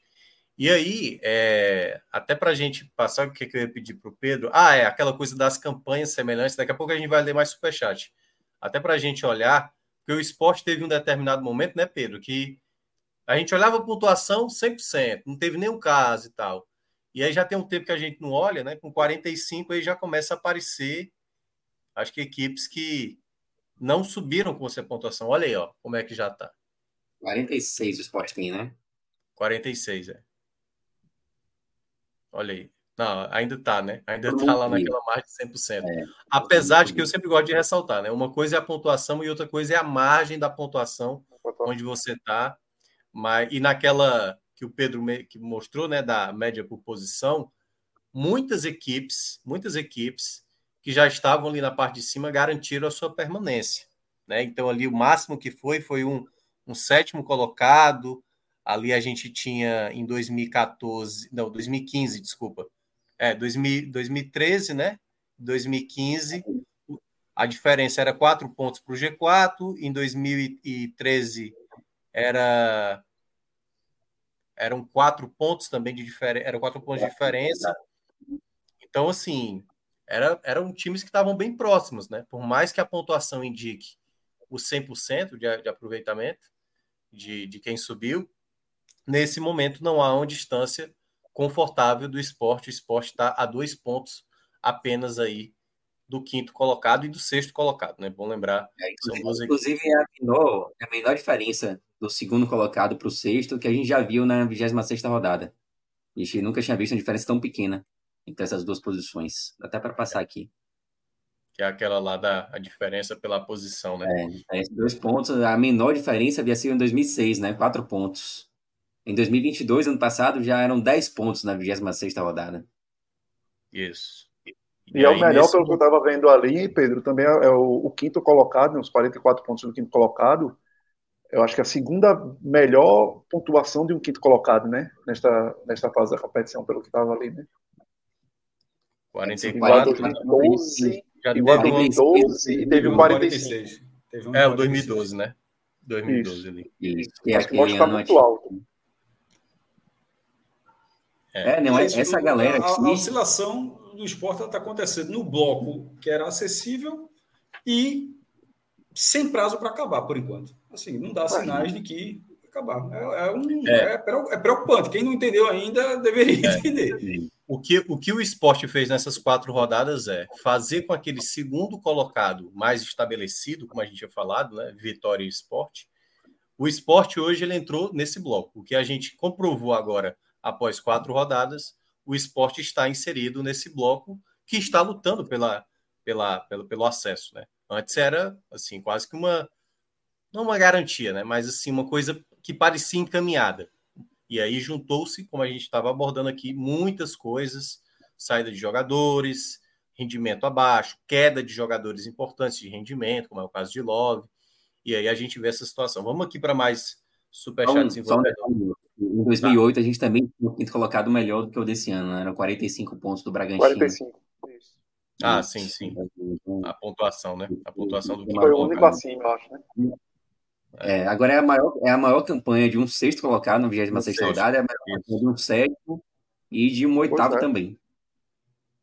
É. E veja, o Vila Nova que está oscilando muito, o Guarani está crescendo, o Atlético Goianiense está crescendo e o próprio CRB que está em nono ali está crescendo. Ou seja, nesse momento, esses clubes já fazem ali naquela, na, na, nessa região campanhas acima da, da, da média, em alguns casos até maior do que, do que todas as outras edições, e eles continuam em curva ascendente, o que só, o que só deixa bem evidente que a, que a curtíssimo prazo esses clubes estarão pressionando quem está no G4 e não, sobretudo, quem não está se defendendo bem no G4. Exato. É, eu até queria dar uma olhada, deixa eu ver aqui, foi na vigésima primeira. Olha a vigésima primeira rodada aí, Pedro, por favor, a classificação, como é que estava? A classificação, a classificação. Só para ver um, um, detalhe aqui, que é aonde o esporte tem que ter cuidado. O esporte tinha 41, o Atlético Goianiense tinha 28. Eram 13 pontos de diferença, né? Hoje está a 5. Hoje está a 5 pontos. E aí é, é, são aqueles times, né, Cássio, que a gente tinha citado, que se uma hora acordar, já passa a ser uma ameaça, né? Então o Atlético Goianiense vem nesse ritmo muito forte de pontos, o esporte parou, né? Basicamente parou. E aí agora o Atlético Goianiense está a cinco pontos do esporte nesse momento do campeonato, que é uma ameaça muito grande, né? Esse ritmo de pontos do Atlético Goianiense. É, vamos a mais superchat aí do Thiago Andrade também que ele mandou. Pode colocar na tela, Alain. Ele falou que continua tudo normal em Campinas. Guarani segue sendo soberano, o maior do interior. Acho que o Thiago é torcedor do, do Guarani, acredito. E ele está muito feliz por ter vencido mais um derby campineiro, né, Cássio? Um dos grandes é, vencedores da rodada, inclusive. É, o grande vencedor da rodada. É. Ele é Novo Argentino, né? Choveu granizo no jogo. Foi, exato. eu só, tenho, eu só, eu só vi uma chuva de granizo uma vez na minha vida. Pedrinha bem pequenininha, mas é, é, é assim, muito Tipo, porque não é neve, a neve vai descendo assim, é um floquinho. é, pedra, ela, é pedra. É pedra. E você vê barulho. A primeira vez que eu, que, que eu vi, a primeira, não, a única vez que eu vi, você o barulho. Ui, meu, é, é, é, porque, poxa, quando faz barulho. Aí quando começa a olhar do jeito aquele negocinho, o cara olha assim, porra é essa mesmo? Para você acreditar que está acontecendo mesmo, a chuva de granizo onde você está. É, porque granizo não é aquele, ah, hoje vai chover granizo, assim, né? Do cara, tipo, não é Sim. tanto como chuva, não. Né? Acontece o negócio, é mesmo sempre é um quadro surpreendente, mesmo que, enfim, você diga que tal região acontece. Tá? Mas, enfim, foi o que aconteceu, paralisou o jogo. E para, pintado não queria, não, tá? Porra, tá caindo pedra, porra. Como é que não vai parar? Como é que não vai parar o jogo? Mas aí parou um pouquinho, lá, Edna parou. É, é, foi, foi com cara de clássico, né? É, não, menos a questão lá de São Paulo de não poder ter torcida, né? É. Inclusive, é. até a arquibancada do lado esquerdo, onde, ficaria a Ponte Preta, tinha até torcedores do Guarani um pouco, mas enfim, não teve. Uh, durante a transmissão foi até dito, a última vez que teve, parece que foi em 2013, uh, que teve um, um derby campineiro com duas torcidas de 10 anos. É, enfim, deu Guarani, jogo, jogo bem, bem, é um time bem melhor que o da Ponte Preta. Ok, bora para a próxima aí. Esporte, meu amor falando, repetindo o que falei semana passada, o esporte só sobe se fizer igual 2006 e 2013. Anderson não pode nem voltar de São Paulo. Ele ainda falou na coletiva que o time foi bem. É, veja só, o esporte, seu amor, esporte, seu amor. É... o esporte, veja só, ele está falando de 2000, quando ele cita 2006, 2013, ele, ele se refere, a gente até falou daquela outra vez, foi, reta final. Que eram arrancadas na reta final. Né? É. Histórico na reta final, aconteceu outras oportunidades. Dessa vez, está caminhando para precisar disso por causa do próprio clube. Porque esse acesso, da forma como estava se desenhando, não precisava ser como 2006, 2013. Não precisava ter uma arrancada final para subir. Subiria ganhando jogos aqui ali sem precisar. Ó, se não ganhar três seguidas agora, não vai. Como foi com o assim, Guto? Como foi com o Guto? Como Cássio? foi com o Guto em 2019, Guto? fazendo raiva por causa dos empates e tal, mas subiu é. assim, sem precisar, sem precisar arrancar. Mas agora, se continuar dessa forma, e veja só, aí vai ficar, é, já está tá andando de círculos aqui. Está muito claro assim que o futebol atual do esporte, o futebol que o esporte vem praticando atual, mesmo o Denis achando que foi bom, menos, mesmo Anderson achando que foi, foi bom, mesmo que a diretoria, não vejo vocês falam, mas mesmo que a diretoria ache que foi bom, com o futebol que o esporte vem praticando, o esporte sairá do G4. Não, não sei se na, na 27, na 28, mas sairá.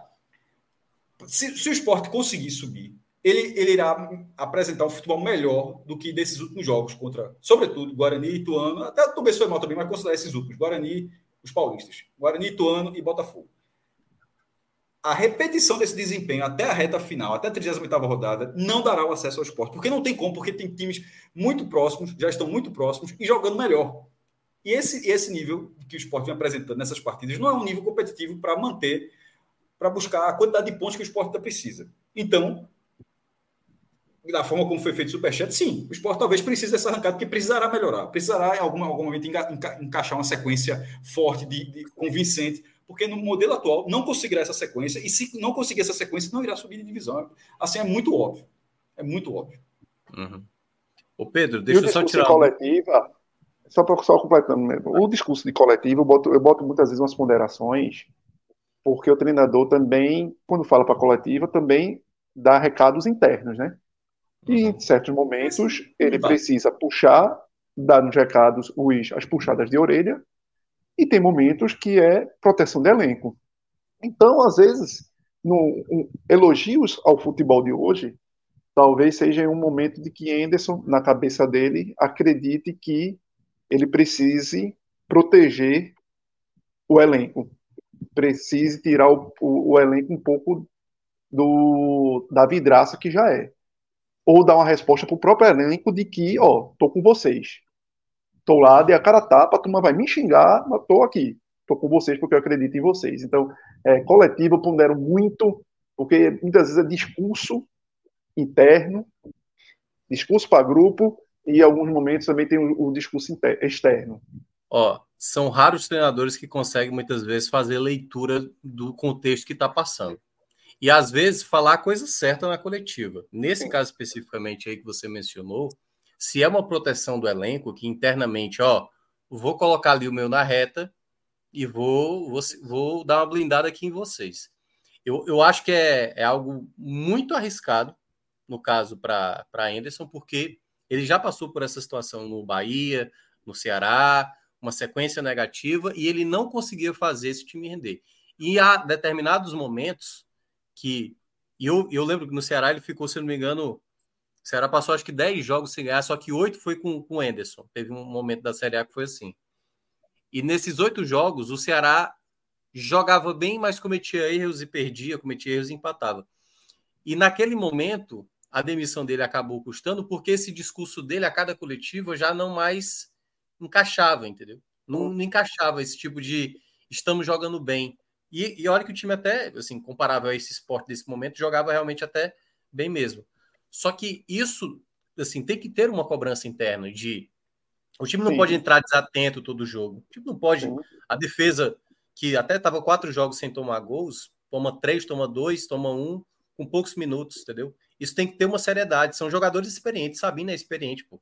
Assim, e o treinador enxerga isso, Minhoca. Eu é. acho que ele enxerga isso. Essa gente, é. Ele enxerga o que está acontecendo. Mas eu acho que, às vezes, quando você coloca isso também na coletiva, é importante também para o cara sentir. Assim, não, ele pode ter, ter, pode ter uma cobrança interna, beleza. Mas a partir do momento que você coloca, olha, estamos cometendo falhas, não dá para a gente aceitar cometer essas falhas.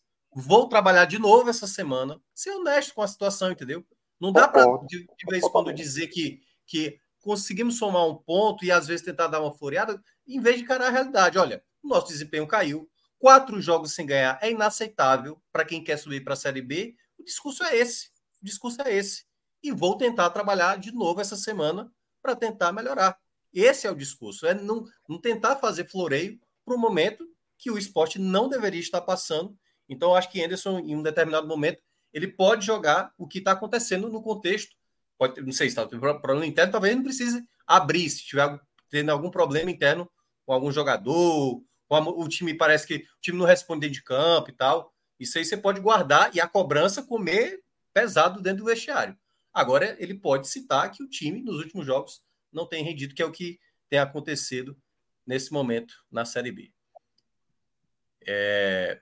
Aí Pedro colocou na tela né, o desempenho do Sport 2023. Pedro, eu tenho uma dúvida antes da gente passar aqui para o próximo. Aí, nessa tabela, a gente tem a projeção do sexto colocado, que eu acho que meio que no Ctrl-C, Ctrl-V lá da, da, da Série A, tem G6 aí. Essa linha ah, verde... É, não, mas, mas a, pontuação, a pontuação tá certa, mas realmente isso aqui Você vê que a gente está aqui no dashboard já quantas rodadas ninguém viu, né? Não, pior que eu tinha reparado, eu sempre esqueci de citar. Mas essa linha do sexto do quarto tá certa. A pontuação está tá certinha, tá? A, a linha, linha tá, tá certa. certa. É, o que está faltando ajeitar ali é, o, é a legenda. Perfeito, perfeito. Então tá aí, no caso. Eu vou ajeitar aqui agora. Verde, é a linha verde que indica a média do G4, né? Dos até agora dos pontos corridos, né? Com de 2006 para cá o esporte, que estava com uma boa distância ali depois das quatro vitórias seguidas, já se aproxima do limite ali de uma média do G4 que a gente talvez esteja indicando né, que vai ter a redução se por acaso tiver essa queda de rendimento, como está acontecendo aí do quarto colocado. É, nesse, nesse momento, a projeção ali dos 40, dos 63 pontos ali, que é a média do, do quarto colocado, Nessa 26 rodada seria ele 40, seria 43 pontos. Então o esporte está 3 pontos acima da linha verde. Isso, perfeito. Então. Perfeito. Bora para o próximo superchat do Aquiles, Aquiles Reis. Cauê, conheço o meu eleitorado. Não largam Anderson agora. DS, estresse sábado, faça chuva ou sol e vão se apoiando nele até onde der. Vai por aí. Vai por aí mesmo. Vai tentar ganhar tempo. Vão tentar ganhar tempo. Veja.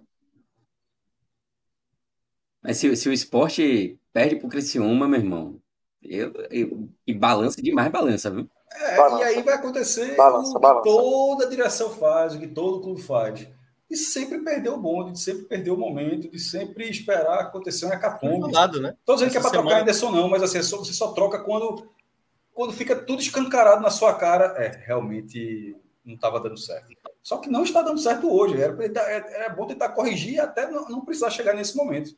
Já teve, inclusive, a frase do prestigiado. A palavra não foi, foi essa, mas disse isso. que dá confiança. Nesse momento que, já. já... Que, que, era o que eu estava dizendo agora, Cássio. Assim, eu acho que a diretoria, nesse momento, não é que ela tem que dizer assim, acreditamos no trabalho. Assim, beleza que você acredita, mas você está cobrando mudanças, postura dentro de campo, aos jogadores dentro de campo, porque eu acho que o torcedor quer ouvir isso. Não é que eu acredito no trabalho de Anderson. Beleza, você acredita. Mas o que, é que você está fazendo para o trabalho melhorar? Essa é a questão. O que é que a diretoria está fazendo para Anderson tirar o melhor do elenco? O que é que a diretoria está fazendo com o elenco para o elenco render mais? A partir do momento que passa uma semana, vem essa fala e o time apresenta o mesmo tipo de futebol, o que é que está acontecendo? É só a frase solta? Só a frase mesmo para enganar a turma? Porque se for só isso, realmente o esporte tem grande chance de sair desse, desse G4 já na próxima rodada, e se não sair na próxima rodada, porque pode ser que empate com o Criciúma, pode sair daqui na, na, nas rodadas mais à frente. É, o lado bom para o esporte é que as rodadas seguintes elas são mais tranquilas, né? Mas se você sai do, do G4 na próxima rodada, aí você vai numa pressão muito maior para esses jogos que em tese são mais tranquilos. É... é teoricamente, a rodada de hoje era para ser uma rodada tranquila, né? Que aí é que tá. O é... esporte ele tem se complicado, né? É, você vê, tipo, os próximos jogos, você tem o ABC fora, o Londrina em casa. Então, não são, o Havaí fora, o Havaí fora, depois a Porto em casa, não são jogos ruins, né? A questão é que se você estiver fora do G4, aí tem o fator desespero, né? É, o clima ruim, uma série, uma série de coisas ali que prejudicam o esporte em, uma, em um recorte legal de tabela. Então é muito importante. Esse jogo contra o Criciúma é muito chave, assim, pro Vitória. É. Ou pro esporte. Pro esporte. Bora para o próximo aí do Crisanto Gomes, também que mandou aí 10 reais. Agradecemos também. Superchat. O esporte foi muito além do que se esperava desse elenco medíocre na avaliação dele, compostos por jogadores dispensados de outros times por deficiência técnica. Mais um dia a casa cai e na avaliação dele parece que a casa está caindo nesse exato momento. Você acha isso, é, Cássio, que o elenco do, do esporte é um elenco medíocre, assim, para essa não série? É. Não, pela, não é. Seria uma contradição gigantesca dizer um negócio desse. É um dos melhores elencos da segunda divisão. Durante boa parte da temporada, durante a maior parte da temporada, melhor dizendo, se mostrou isso. Mostrou capacidade técnica, mostrou é, imposição diante dos adversários mas seja por questão física, seja por eh, falta de, de, reposição em determinadas posições que acaba mudando, mudando o time de uma forma geral, mas a, a, mudança, a queda de produção acabou sendo muito acentuada. E com alguns erros, assim, que não são erros que ninguém enxerga, são erros que todo mundo enxerga, menos quem deveria enxergar. Então, a, o, o elenco do esporte continua tendo capacidade, veja só, para jogar melhor. Se a, é, a, gordura que o esporte queimou pode ser um problema daqui para frente, mas com a vantagem que ele tinha, uma campanha estável seria suficiente. Nesse momento, talvez já não seja mais necessário uma campanha estável. Mas esse time tem, o elenco tem capacidade para fazer isso. Agora, a resposta está demorando demais a vir. São quatro, são quatro jogos, dos quais pelo menos dois muito acessíveis, e o time e o time sai achando que conseguiu um ponto valioso. O Sport jogou com o Tom Benz, jogou com o Botafogo, disputou seis pontos, ganhou dois daí, e, e, e, e mesmo nesses dois jogos, o pós-jogo foi a mesma coisa. Se uhum. valorizou o ponto. Assim, ó, foi, foi bom. Não foi bom, dispensou quatro pontos. E reforçando, Cássio.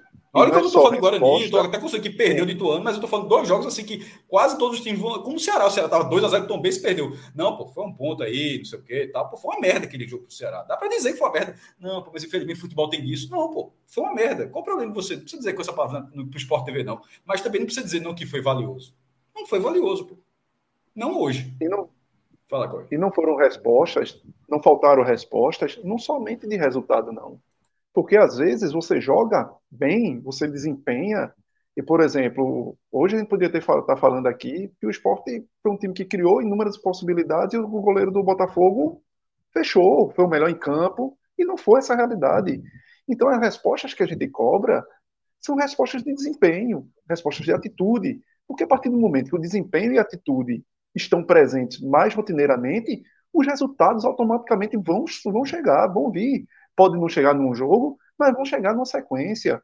Agora, o difícil é você sem performar, sem ter desempenho e sem ter comportamento em campo, ter resultado. Aí é o difícil. E é o que o esporte vem tendo. O esporte não consegue nessa equação. E, e se não fizer, vai ser sufoco. Se não fizer, não adianta olhar é, tá no G4, tô em segundo, opa, tá garantido. Não vai estar. Tá. Esse jogo com o Criciúma é assim, é o, é o ponto final de um cenário de tranquilidade para o esporte se o clube não der respostas. Se o clube não der é, respostas. Se o, se o clube ganhando, tiver. Se o clube tiver. E acho que tá. Acho que as pessoas que fazem lá estão assim. Não consigo, veja só, não, não, eu, eu discordo desse ponto. Eu não acho que é o. Se isso não aconteceu hoje, aí eu acho que desandou. Se precisar ainda do jogo do Criciúma para dizer é realmente está difícil, então, então é porque as pessoas simplesmente estão. Porra, eu tô um... não vou nem falar. Confiam, Cássio. Confiam. Estão usando muletas, confiam, Cássio. Aquela é, coisa. É, que é o jurídico é que eu ia falar coisa aqui, mas o jurídico. Confiam, mas é, mas é basicamente aquela coisa que se vê muito. Não precisa né? ter um jogo, não. Isso, é, isso é muito, isso, isso é muito comum. Isso, isso é muito que comum. É aquela coisa. precisa mais um jogo para entender que alguma coisa está errada, que o negócio está. É tá indo pro brejo porque tá indo, porque, porra. Porque, porque isso, essas, isso aconteceu o quê? Essa, essas muletas eram usadas antes, né? Ausência de fulano, não sei o quê, papapá, e tudo isso, se for usar como muleta, o próximo jogo se perde pro Criciúma, tipo, ah, agora a gente descobriu que, de fato, a gente não tá mais da, da, da melhor maneira como se imaginava. E aí vou pegar o último, o último superchat aqui do, do Monte Sport Show, que ele mandou, ele dizendo que vê o esporte com a capacidade de perder o G4 e Anderson, ser desligado. A gente estava falando aqui das equipes que estão perseguindo o esporte. Uh, vocês acreditam que um, um, desligamento de. A gente falou isso aqui semana passada, né? Vai depender de como vai ser o jogo contra o Botafogo de Ribeirão Preto. O jogo foi horroroso de novo. Foi uma partida onde o time errou de novo. É, é mais uma situação que, que o esporte vai chegar nesse limite aí com o Anderson. Assim, Cauê já mencionou dessa coisa de que dificilmente acontece. Mas chega um ponto que os caras vão começar a dizer assim: é, realmente não dá mais não. Acho que Anderson. Veja só, o Bahia fez isso no passado, mas o Bahia já vivia. Ali estava na transição, com perto ali de, de firmar com, com, com o City. É, e mesmo sendo o City, tinha uma condição, apesar do problema todo mundo tem, mas tem uma condição econômica bem melhor do que a do esporte. O Bahia de 22, comparando com o esporte de 23. Então, quando o Bahia faz aquela troca, Barroca, de um treinador que não saiu do G4 nenhuma rodada, que foi o caso de o Bahia, como todo, foi, subiu sem sair do G4 e trocando de treinador. É, mas ali, embora fosse cenário parecido com o esporte, o Bahia tinha, no meu entendimento, uma capacidade maior de buscar alguma coisa. Nem, na verdade, tinha isso, mas nem trouxe, porque trouxe Barroca. Ou seja, não né, era trazer Anderson. Nesse caso. vou até pedir para Pedro colocar. Pedro, coloca aí 2022, 32 rodada, quando isso, o Anderson foi. Para ver como é que estava o Bahia. É até bom mesmo. Ou seja, o Bahia tinha, em tese, o Bahia estava muito tinha uma. Mas a falta de desempenho era gritante, mas a, a campanha não era tão ameaçadora quanto é o esporte. Cinco pontos do, do Ituano, no caso, que era o colocado. No caso do esporte, é... o mercado não tem tantas. Assim, tem Guto Ferreira que saiu, tá, mas, mas assim, não tem. Já Ventura está empregado, é, os que o esporte contrata, os treinadores do esporte costumam contratar. Já Ventura está empregado, concorrente. Eduardo Batista está empregado, concorrente com o Novo Horizonte outro Atlético Goianiense. Guta que, Guta que saiu, enfim, não, Lisca não, não, não, deve nunca mais. É, não, tem tantas, não tem tantas oportunidades. A saída mais fácil é com o próprio Enderson. Veja só, a coisa mais fácil para o esporte é com o próprio Enderson. É um treinador que já tem três títulos da Série B e um acesso, 80% de um acesso, de um quarto acesso com o Bahia no passado e que, que, que, se ele saísse agora e o esporte subisse com outro nome, seria a mesma coisa, teria o, 70%, 80% de outro acesso com o outro com mais um time. É um treinador que sabe jogar essa competição. Me parece mais fácil arrumar com ele agora.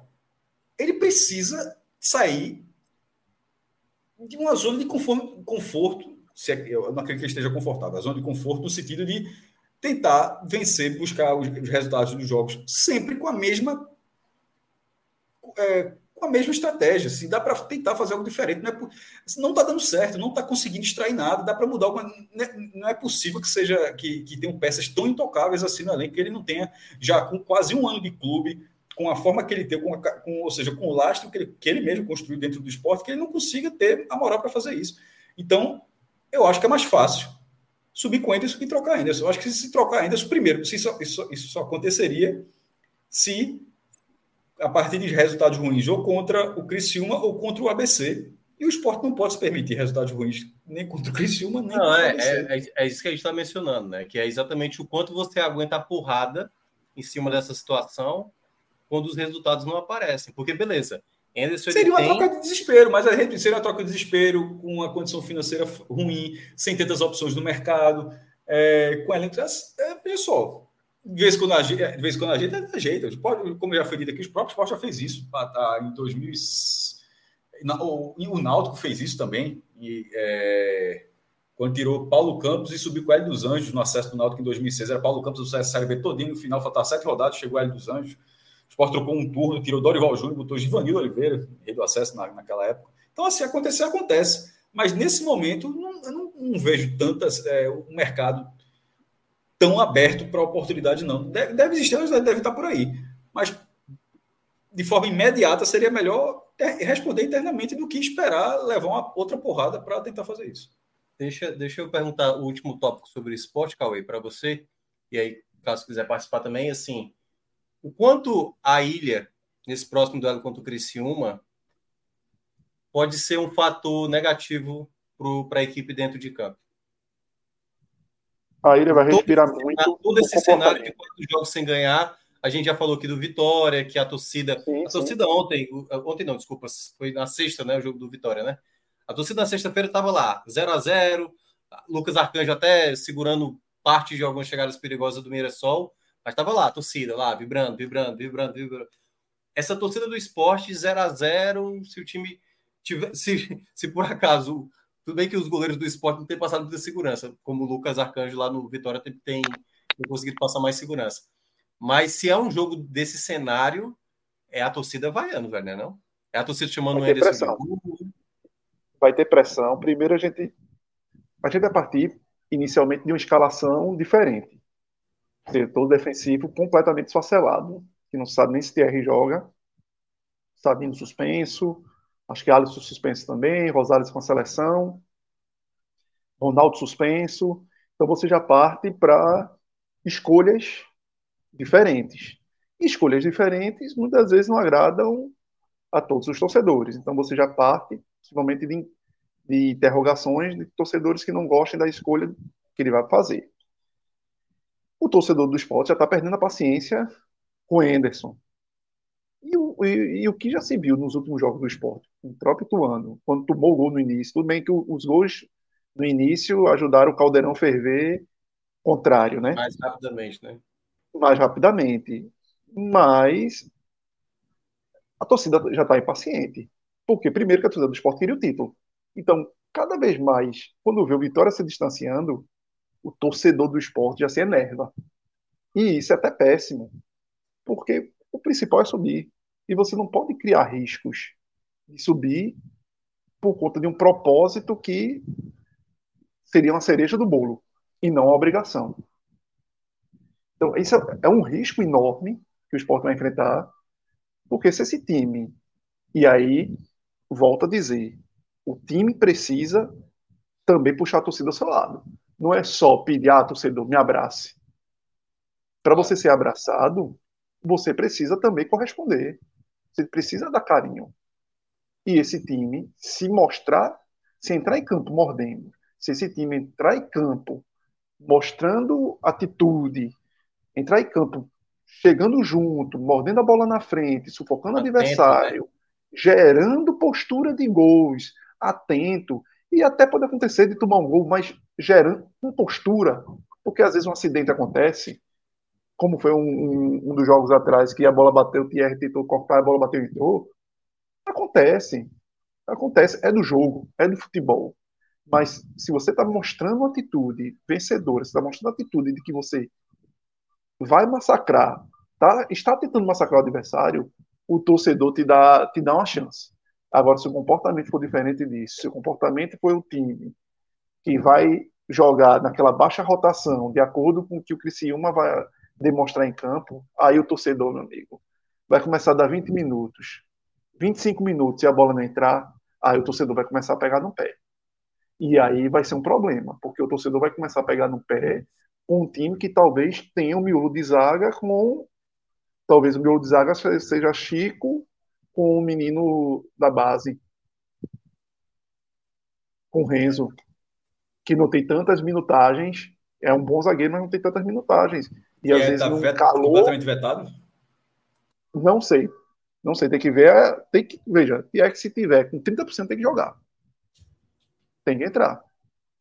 Porque o, o dano é grande. O dano de você Mesmo jogar. que pode perder por mais jogos, cara. Eu acho que.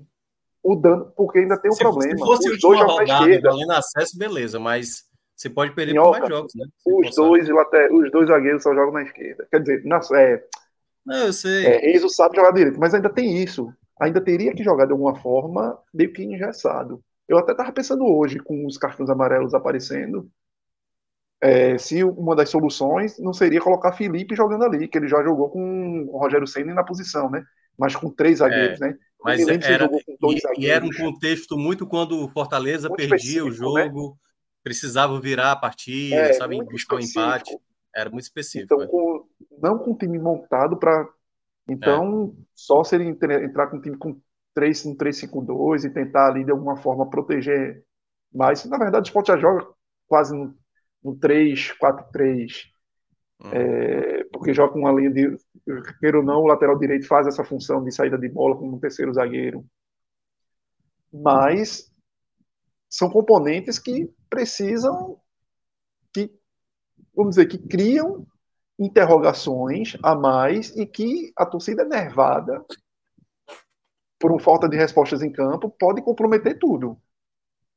Vai ser um jogo complicadíssimo e, sobretudo, com um adversário difícil, com um adversário perigoso, com um adversário que sabe jogar fora de casa, com um adversário que tem jogadores rodados, experientes, que sabe cozinhar jogo, um treinador que está, é o treinador mais longevo do, dessa Série B. Então, um jogo que não é um, uma conta de luz fácil, assim pagar. Não, o esporte vai ter que fazer valer. Perfeito. É, Pedro, vamos dar uma olhada é, novamente lá nos blocos, né? Até para saber o quanto Vitória, com o empate dele, né? Vamos começar com o Vitória, só para a gente dar uma olhada se se, se esse empate, beleza, estava na conta do, do Vitória para esse momento, né? Porque a gente falava que esse bloco 5 era um bloco bom para o Vitória. É, vem de dois empates, né? O jogo contra o Atlético Goianiense. E agora vai ter uma sequência, um CRB motivado, né? Como diz Cássio, bem motivado. Depois recebe o Havaí, joga fora contra o Ituano e depois recebe o Tombense. Então é uma sequência aí que o Vitória ainda é boa, né, Pedro? Acho que uma, uma sequência. É. Claro que tem, né? Assim, outros contextos aí. O CRB vem bem motivado. Esse vai ser um jogo bem complicado para o Vitória, né? Exatamente. Esse, esse é, o, é o jogo mais chato do Vitória nessa sequência. É, mas assim, o, o Vitória ele abriu uma, uma margem de segurança em relação ao quinto colocado que meio que permite ele dar um vacilo como deu agora contra o Mirassol, né? É, foi um resultado ruim, mas o Vitória tem essa folga. E por isso que não foi trágico, a rodada também ajudou e tal. É, o Vitória teve, teve um bom resultado na, no primeiro jogo do bloco, foi um empate com o Atlético Goianiense. Tem ainda uma margem ali, um acúmulo de pontos dos blocos anteriores, especialmente do bloco 1 e do bloco 4, onde o Vitória ficou acima da meta, que é de 11 pontos, mas a gente já começa a ter um campeonato mais próximo da média, né? Então, uhum. essa meta já dá para reduzir ela para 10. É, então, foi um resultado ruim, mas longe de ser assim algo gravíssimo e tal. O Vitória se deu esse luxo de ter essa margem, né? De ter a margem do vacilo em casa, que foi o que aconteceu agora com o Mirassol, que era um time que vinha em queda e tal, e de fato não foi um, um bom resultado. É, e aí vai ter dois jogos depois em casa, né? Contra Havaí, contra o Tom Benz, que são jogos em que o Vitória pode se recuperar. O Vitória vinha uma campanha muito boa como mandante, já está até se aproximando do esporte ali como o melhor mandante da, da competição.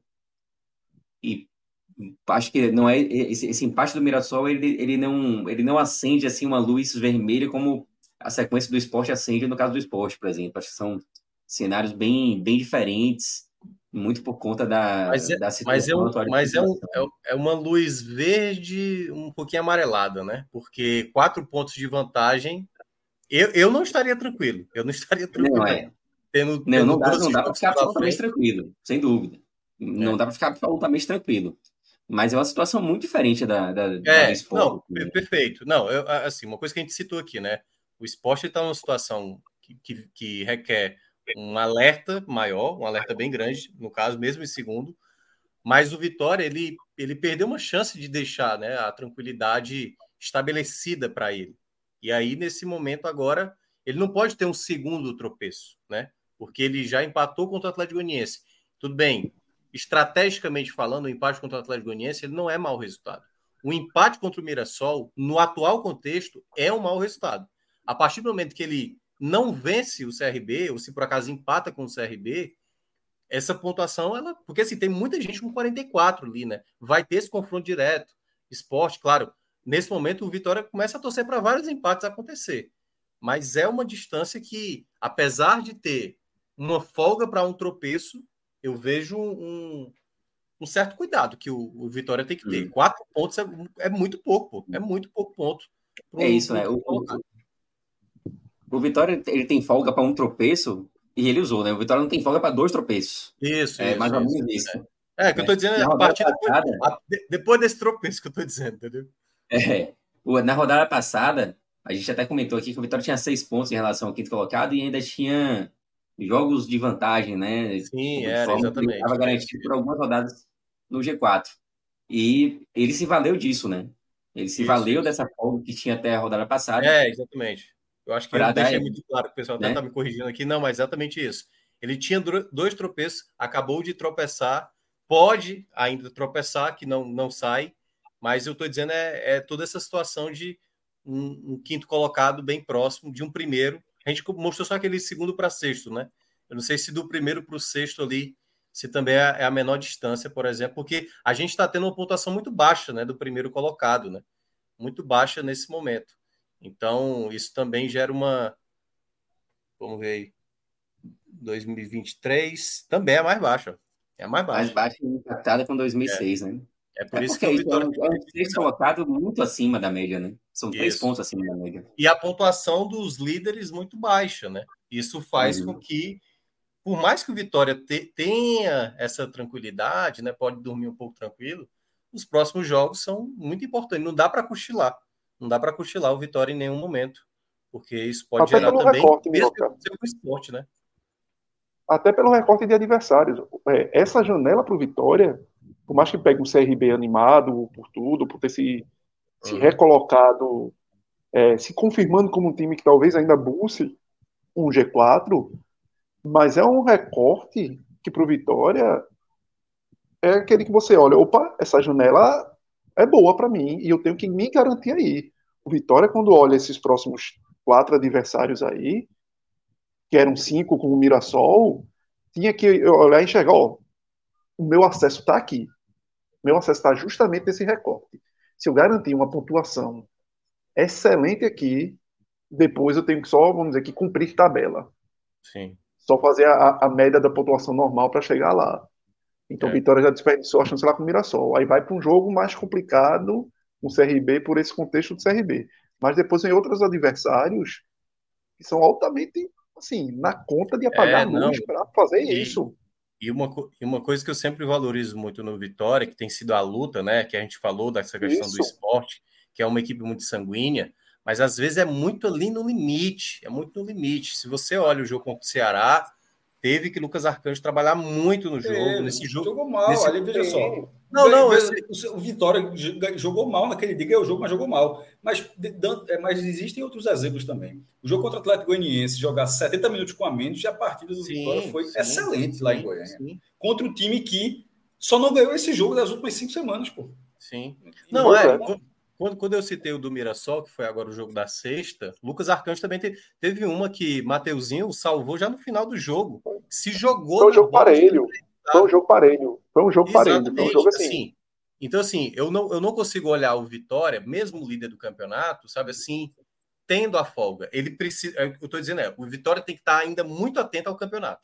Tem que estar com essa postura, porque, por exemplo, depois daquela derrota para o Londrina, eu falei: peraí, pô, o Vitória não é para estar perdendo não era nem para ter deixado, não era nem para ter pontuado lá, um ponto só. Era para ter tentado buscar a vitória. E jogou muito mal. Aí, claro, veio as vitórias contra o Ceará, contra o Botafogo. E nesse momento, o, o Vitória tem que, tem que ter sempre zelo pela campanha. Eu, é, é, um ponto que eu sempre falo assim, porque é, às vezes, dois empates, basta que você perca para o CRB, se torna três jogos sem ganhar, e aí já vem a pressão em cima do Havaí, o Havaí lutando para permanecer assim, o campeonato ele é muito ali no detalhe, muito no detalhe, né? Essa expulsão do jogo contra o Atlético Goianiense, se esforçou, se esforçou, mas poderia também ter tomado gol. Então é por isso que eu tô achando que o Vitória tem que continuar o que vem mantendo, e eu acho que algumas coisas também ainda no time não tá bem ajustadas, sabe? Acho que algumas coisas, trocas que o Condé tem feito não tem dado causado o impacto necessário. Às vezes dá certo, às vezes não, e isso ainda eu ainda tenho dúvidas, mas volto a falar, é uma equipe que está mais estabelecida nessa campanha e tem esse bloco 5 aí, como disse Cauê e Pedro, essa possibilidade de garantir uma, uma gordura de novo daquilo que ele já teve em parte do campeonato. O Vitória, Mioca, eu acho que é um time que, que precisa sempre estar jogando naquele limite técnico dele, no teto é. dele, para poder ter uma certa folga. Quando ele não está naquele limite técnico dele e, e, não casa esse limite técnico com, com o comprometimento que o time tem e que geralmente tem, aí ele encontra certa dificuldade, aí ele esbarra. Porque não é um uhum. time que tem sobras, não é um time que é. você olha assim individualmente tem muitas sobras técnicas de vários jogadores que resolvam. Então, é um time que depende muito do conjunto e de que algumas peças que têm algo mais ali conseguem, de alguma forma, é, catapultar, jogar e impulsionar o, o coletivo do time. E aí as dificuldades. Vitória também passou por muitas dificuldades de Oswaldo fora por muito tempo. Vários jogadores que eram necessários. Então atrapalhou muito o Vitória, talvez ele tá até um cenário melhor do que, do que esse atual. Mas é um time que se entrega muito, é um time muito ajustado na defesa, sim, é um time sim, que o goleiro é, vem resolvendo. É, que os caras não vendem uma derrota fácil. É difícil ver o time perdendo e entregue. Muito difícil uhum. ver você não vê o Vitória entregue. O Vitória. Acho que o último jogo foi o Londrina mesmo. A partida que o, que o Vitória jogou realmente assim, sem o menor interesse. foi a derrota para o Londrina, mas tem mostrado muita, muita firmeza na, nas partidas. Bora para o, o, próximo time aí, que é o Novo Horizontino, né? Para saber o risco que os demais aí, a turma que vai secar o Novo Horizontino, que tem pela frente aí também. A gente vai ver o Novo Horizontino, que é o terceiro colocado hoje da Série B. Tem o Havaí na próxima rodada, fora de casa. Recebe o Ceará, depois recebe o ABC e tem um Guarani fechando esse bloco 5. Um bloco que tem, né, assim, um Ceará Sortido. animado, né, um Ceará possivelmente animado, que o Ceará vai ter o Londrina na próxima rodada em casa. Então vai ser um Ceará interessado. Um ABC dentro de casa, e aí é um jogo para ele, teoricamente, somar os três pontos. Um Havaí fora de casa, um Havaí desesperado atrás de vitória. E um Guarani fora de casa, um Guarani que tem um mundo muito forte, né, Cássio? Então, o que é que você considera aí dessa tabela do Novo Horizontino? Dá para imaginar ainda ficar no G4 até o final ali da trigésima rodada, os próximos quatro Veja jogos? só, é um time que responde bem. É... O jogo com o Guarani. O ABC está entrando numa reta final já de, de, treinador, de começar. Daqui a pouco vai começar a só conter gasto para 2023. O ABC está quase sentenciado nessa campanha. O Ceará, que você está falando, tende, tende, a ser animado, mas querendo ou não, o jogo vai ser lá no, no, no. Então, o Ceará não, tem, não, não vem exalando tanta confiança assim quando joga fora de casa nas últimas partidas. E o Havaí está na, na porta do Z4. Olha só, é um, tem um jogo duro contra o Ceará, mas o jogo, o pior jogo é o último. Isso é bom. Porque se é para quebrar a sequência, tipo, você, tipo, você joga bom, é muito difícil. Não, deixa o difícil por, por último. A gente vai tentar fazer essas partidas aqui, onde tem mais chance de pontuar, e depois dessa última lá, como se fosse quase um bloco, quase um descarte, ou quase um jogo extra. Então, assim, até a ordem dos jogos eu achei que foi bem, tá bem boa, tá, bem aceitável para o Novo Horizontino. Veja só, independentemente de, do jogo, depois do jogo contra o Guarani, no final desse bloco 5, o Novo Horizonte está ou não no G4, que dá para dizer que ele estará ainda na briga pelo G4. Ele, ele, a essa altura, esse time, pela sim, a sim, forma sim, como ele joga, é. ele não vai sair, ele não deve sair mais, não. É, apesar de antes dessa vitória contra o Ituano, ele vinha de quatro derrotas né, nos últimos cinco jogos. É uma equipe que a gente tem que esperar mais tempo para saber o quanto, o quanto é essa oscilação do Novo Horizontino. Ela é, é mais. meio Jason, viu? Esse Novo Horizonte não é meio Jason, viu? Você é, tá porque, tá e... é, ele teve aquelas sete vitórias, quando teve aquela sequência negativa no é. bloco 3, aí emendou três vitórias seguidas, mas depois voltou a ter a sequência negativa ali. Mas é bom sempre ficar de olho. Vamos ver agora o Libertador, Minhoca, antes de tu virar aí a página contra o Havaí, é porque o Havaí já vem de uma derrota em casa, né? Então, Isso. talvez seja um jogo complicado a mais por esse cenário do é. Havaí, não sei, na, na situação que está lá, para o Havaí seria muito. Assim, pro, pro, quem está brigando contra o rebaixamento, duas derrotas, mas acontece, né? Sim. Não é, isso não é, não é, proibido. Exatamente. Fala, Pedro, tu ia falar alguma coisa? que dessas duas últimas vitórias que o Novo Horizontino teve, teve o Mirassol também, que era um time em queda, né? Sim. sim, é, sim. E no mais, nesses seis últimos jogos foram quatro derrotas. O Ituano era até um time de recuperação. A gente até destacava aqui no último programa, né? É, não, o Ituano tirou com todo mundo até o Novo Horizontino quebrar a sequência né, do Ituano aí. É. Vamos para o Criciúma aí para ver também, né? Que vai ser o próximo adversário ah, do esporte. O Criciúma tem um, tá passando por um corredor é, polonês, né? É, a gente tinha até citado, né? Que o Criciúma ia ter uma sequência muito pesada. Ganhou do Vila Nova, perde para o Ceará e agora vai ter o esporte jogando fora, depois na sequência recebe o Mirassol. Essa é uma e folga, aí, né? É, e aí depois mais dois jogos fora de casa, né? Contra Atlético Goianiense, que vem numa franca recuperação, e Juventude, que tudo bem, é difícil jogar lá. Juventude tem deixado escapar muito ponto dentro de casa, daqui a pouco a gente vai ver o Juventude. Mas aquela tabela pesada, né, Pedro? É tentar. Depois, assim, ele vai... depois ainda vem a vitória em casa. Isso. De, é depois clássico contra a Chapecoense, né? Vai lá que a Chape vivendo um momento. É, mas é, queira ou não, um duelo catarinense, né? Que já se conhece. É. E, CRB, uma crescente fora. Exatamente. É uma sequência. Tabela, vai demorar para respirar, viu? Vai demorar. Mas, é, Mas ao mesmo mas... tempo, né, que assim, ele tem essa sequência pesada, mas ao mesmo tempo ele é assim, opa, o esporte tá mal, dá para pontuar. Isso, o Mirassol tá, o Mirassol tá, é, tá, tá, tá, tá, em rendimento, dá para aproveitar. Então é, é um contexto que pode, o Juventude que a gente citou, né, deixa escapar muito ponto em casa. de casa. É, exatamente. Hoje, hoje, nessa sequência aí do final do bloco 5, o jogo que eu considero mais complicado é o Atlético Goianiense. É o Atlético Goianiense, sim. sim que está no, no, momento de. Estou falando da performance atual das equipes. Então, pronto, que... o melhor momento para ele pegar o esporte, que é o vice-líder, é hoje. Sim, é agora. É agora. É agora.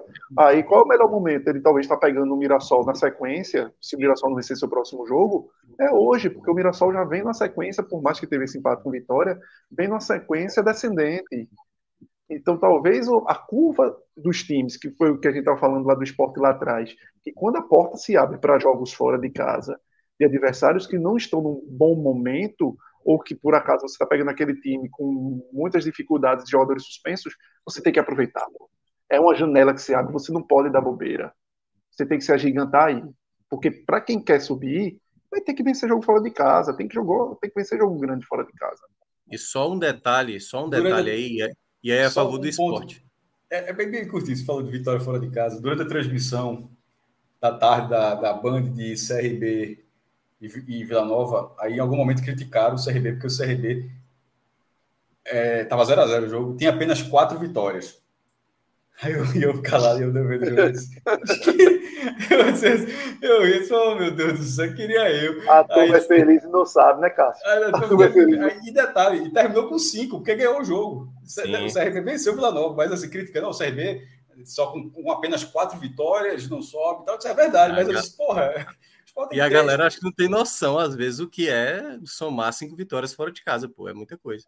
Ó, um detalhe, e aí é um fator para o esporte, digamos, ficar um pouco animado, até porque vai depender de como.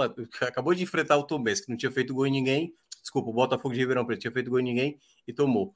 O Criciúma vem mal fora de casa, ó. Perdeu para o Ceará, perdeu para o Ituano, perdeu para o Havaí, empatou com o Tombense e perdeu para o Botafogo de Ribeirão Preto, jogando nos últimos jogos fora de casa.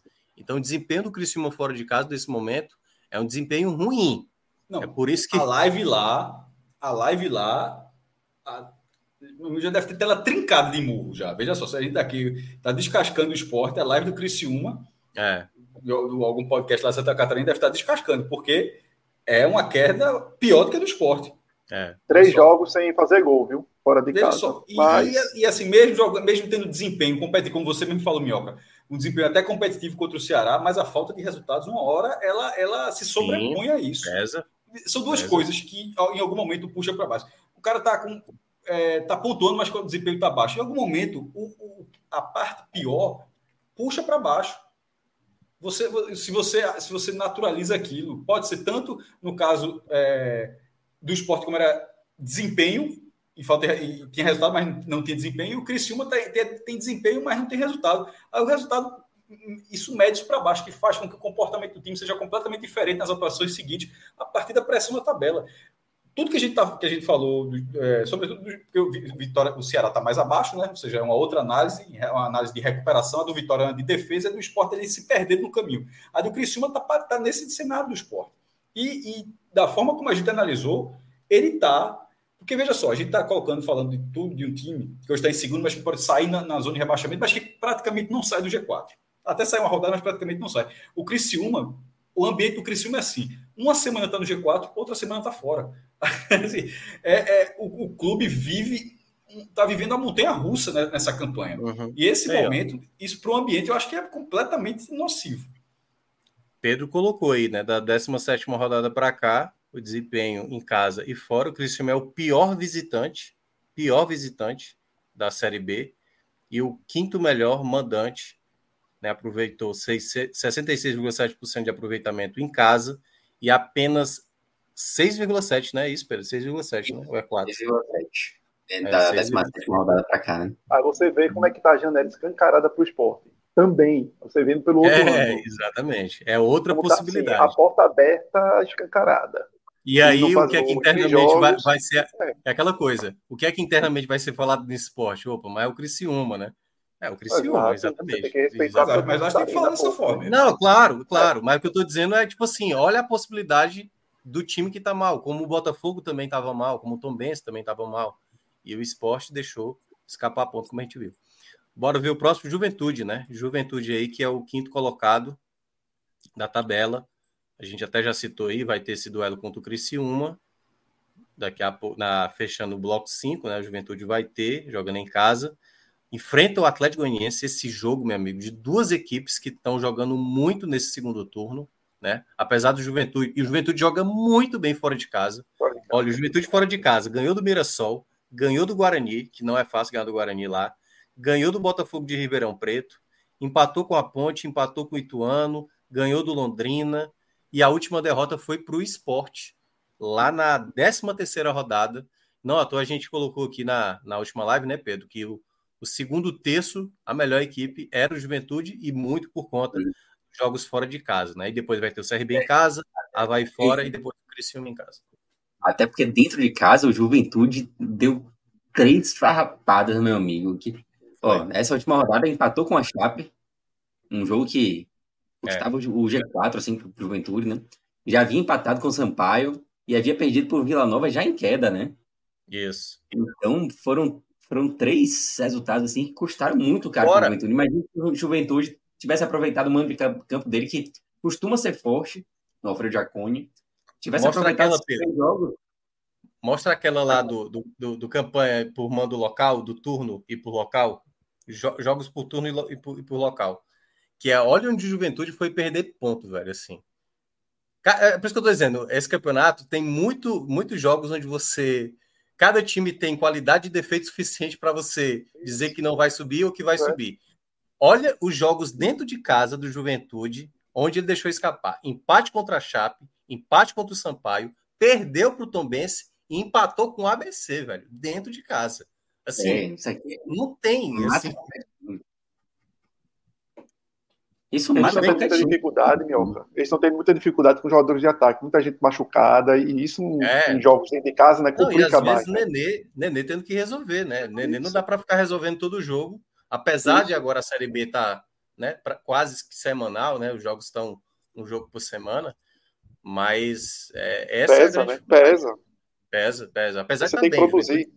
É. Mas esse, esse duelo da próxima rodada, Atlético Goianiense e Juventude, é um jogo que se o cara só quiser acompanhar, pode acompanhar, porque são duas equipes que estão. Não sei se o jogo vai ser bom, mas que as equipes estão apresentando uma boa evolução de futebol no momento. Então, e reforçando que Carpini, apesar de tudo isso, com toda a moral, né? apesar desses resultados em casa, com toda a moral. Sim, sim. É, é porque vai lá, joga renovou fora. Contrato, né? Renovou o contrato, estava sendo cogitado no Cruzeiro. É, até teve a informação lá na, no, de, uma, de um jornal gaúcho que o Juventude teria dito que é o maior salário da história para um treinador do Juventude. Até achei estranho. Caramba. É, não para o Carpini, mas pelo, pelo cenário atual, o Juventude já estava tá, ano passado na Série A, queira ou não, e um grau de investimento muito maior quando você está na, na, primeira divisão. Mas estão é, crendo, estão muito confiante no trabalho de Carpini, né? Que, que realmente é. é um trabalho bem legal, assim, é né? um treinador que, é, lógico, a gente ainda vai precisar ver mais, porque com certeza até pela jovialidade dele, pelo, pelo pouco tempo como treinador, vai ainda vão ter muitas dificuldades que, com que ele vai ter que se deparar e ter que resolver. E talvez quebre muita cabeça Sim. pela pouca experiência.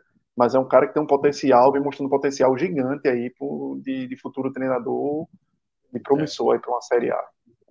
E se o Juventude não aproveita bem o seu mando de campo, não dá para falar o mesmo do Guarani, né, Pedro? Que aí colocar na tela aí o desempenho agora do Guarani, lá nos blocos, que vem, né, com um desempenho muito bom, jogando, acho que a gente até citou qual foi a equipe que ganhou recentemente do Guarani dentro de casa, lá na no Brinco de Ouro da Princesa, o Juventude, né? O próprio o Juventude. Juventude tinha vencido.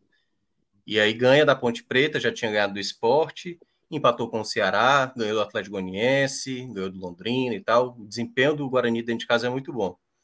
E aí vai ter a Chapecoense, que é aquele timezinho casca de banana, é, tem tirado o ponto também de muita gente. Depois vai enfrentar o Tombense em casa, joga com o CRB fora e vai ter o duelo direto aí contra a outra equipe lá de São Paulo, o Novo Horizontino. Uma tabela que dá para chegar, né? Uma tabela que pode ainda ser. Mais, é. Ainda mais para um time que está numa crescente, né? Nos últimos 11 jogos, o Guarani perdeu apenas um, que foi esse para o Juventude que você citou. É, então, é um momento de alta do Guarani, né? Eu acho que o Guarani entrou nessa briga aí com chance de ser realmente um dos quatro times que vai chegar no final do campeonato no G4, assim. Não, não, disputando, não, disputando ao é, menos, é, né? Assim, uma subida do Guarani. De forma alguma tem, tem a torcida ali que vai apoiar na reta final. Uhum. É, então, é um time que está muito na briga. Exatamente. É um, é um time que. Está muito perto do G4 há muito tempo. O Guarani Sim. não entrou no G4. É, Caverna tá, do Dragão, né? Caverna do Dragão, totalmente. Ele está ele, ele tá, ele, ele tá ali. É... Pô, bicho, faz meses já que ele. Tá vendo? Tava até com a câmera aqui fechada, nem, nem, nem, nem, reparado. É, tá, tá meses circulando no circulando no G4. Teve uma chance de entrar e deu uma farrapada, né? Mas enfim, ele não é, não é um time que apareceu agora, não. Eu acho que é um Sim, time tá. que. Sempre... E é um pouco como Vitória. É... Não foi bem no Paulista. Assim, o, o pré, a pré-série B do Guarani foi ruim. A gente, inclusive, até na análise falava: o Guarani. Eu até disse, eu gosto pra caramba do Guarani, mas ó, o, Paulista do Guarani foi fraco. Tem que mudar muita coisa e tal, mas assim, é um time que se reconstruiu na Série B, como, como Vitória. E, e, dá para dizer também, assim, né? Porque teve ali o bloco 2, que foi ali no momento que trocou o Pivete, né? Que saiu o Pivete, né, Cauê? Que Louser, ele sabe, né? O campeonato que disputa, ele sabe fazer um jogo assim, ó. Só teve. Só fazer aquele jogo, né? É. É.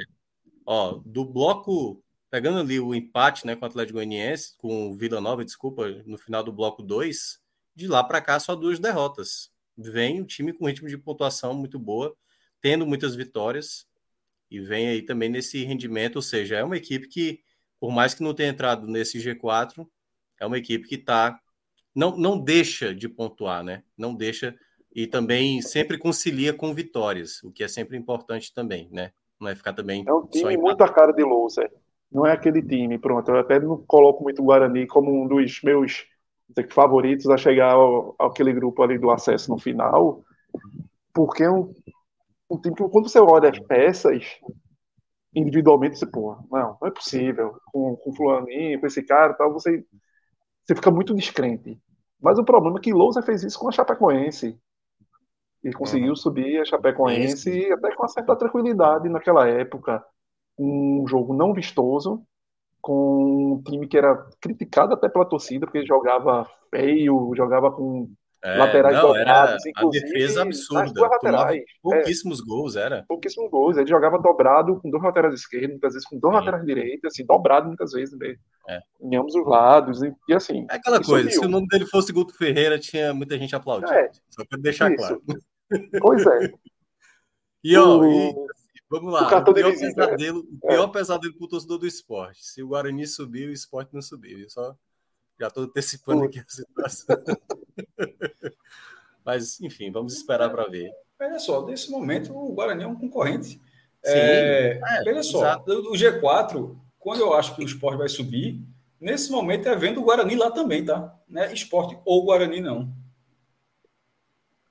Seria Vitória, é, Esporte, Guarani, e aí a, a galera que está brigando há, há, bastante tempo ali. É, o Cristiano está dando a patinada agora, mas o Novo Horizontino, Juventude, Vila Nova, Atlético Goianiense, ou seja, todo mundo aí uma vaga, mas assim, eu acho que a, que a, que a regularidade do Guarani, eu acho que ele acabará entrando, não sei se vai terminar na 38 rodada, é. mas eu não consigo imaginar que esse time não vai entrar uma rodada no, no G4, no G4. Aí realmente seria Caverna Dragão demais, porque ele Nossa. vem sendo muito regular. Oh, é só, tão só... DNA que você vê a quantidade de gol, Minhoca. Não toma dois gols, nem, não, nem a pau, nem a pau. É não muito difícil. Toma. Isso desde a chegada de Luz, é só para deixar claro, porque tomou ali três, mas era na época de pivete e tal, né?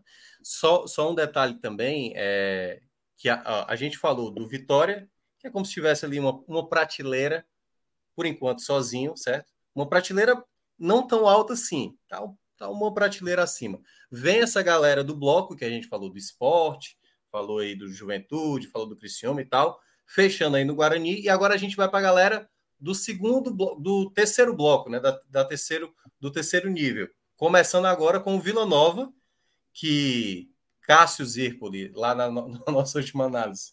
A gente botou até Cássio Zirpoli com, com o símbolo, né? Do Vila Nova. Porém, hoje farrapou. Hoje Vila Nova, segunda derrota seguida, Cássio. Segunda de... Não, mas a outra tinha sido fora, mas essa foi, essa foi dentro de casa, assim, e perdeu oportunidade, perdeu assim muitas oportunidades para fazer um a zero, mas era um jogo aberto, era um, foi um jogo bem franco e que talvez não tivesse, não, não deveria ter sido tão franco assim, no, pelo, olhando pelo lado Vila Nova. Mas a, hoje, hoje foi. E a tabela? E a tabela por vir aí, ó. Ituano fora, Ponte Preta em casa, Sampaio fora, Chapecoense em casa. Boa, né? Você, veja boa, só. Boa. boa. Na verdade, a dia é muito boa. Então, não tem um confronto não, direto aí pelo. Não tem um confronto direto aí pelo.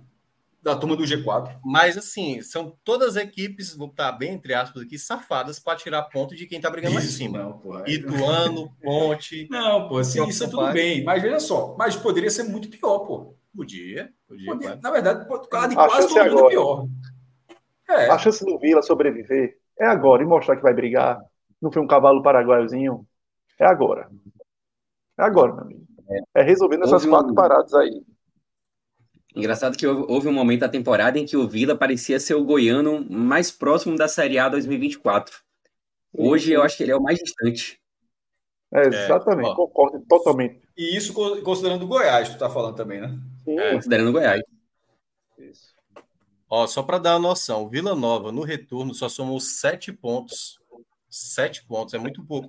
Da, da do Ceará para cima, é a equipe que menos somou pontos, porque Mirassol, que saiu dessa disputa, está com seis, somou seis apenas. O Vila Nova, de todas as equipes que a gente está meio que considerando que ainda está na briga, o Vila Nova é o que vem em pior rendimento, né? Então, aí, nesse momento, ó, Vila Nova é o 14 colocado, né? 14 colocado. 14. É. E aí. Ah, mas tá... na verdade eu acabei colocando a, a última rodada do primeiro. É a vigésima, é vigésima. É, então é décimo, é décimo terceiro. Décimo terceiro. Sete pontos apenas, ó. Aí tem Sampaio, que tá lá embaixo, o Pecoense Londrina lá embaixo, o Mirassol, que eu tava dizendo, né, que saiu da disputa, tá ali em 16 Botafogo, Tombense e ABC também tá ali. Então, só para passar.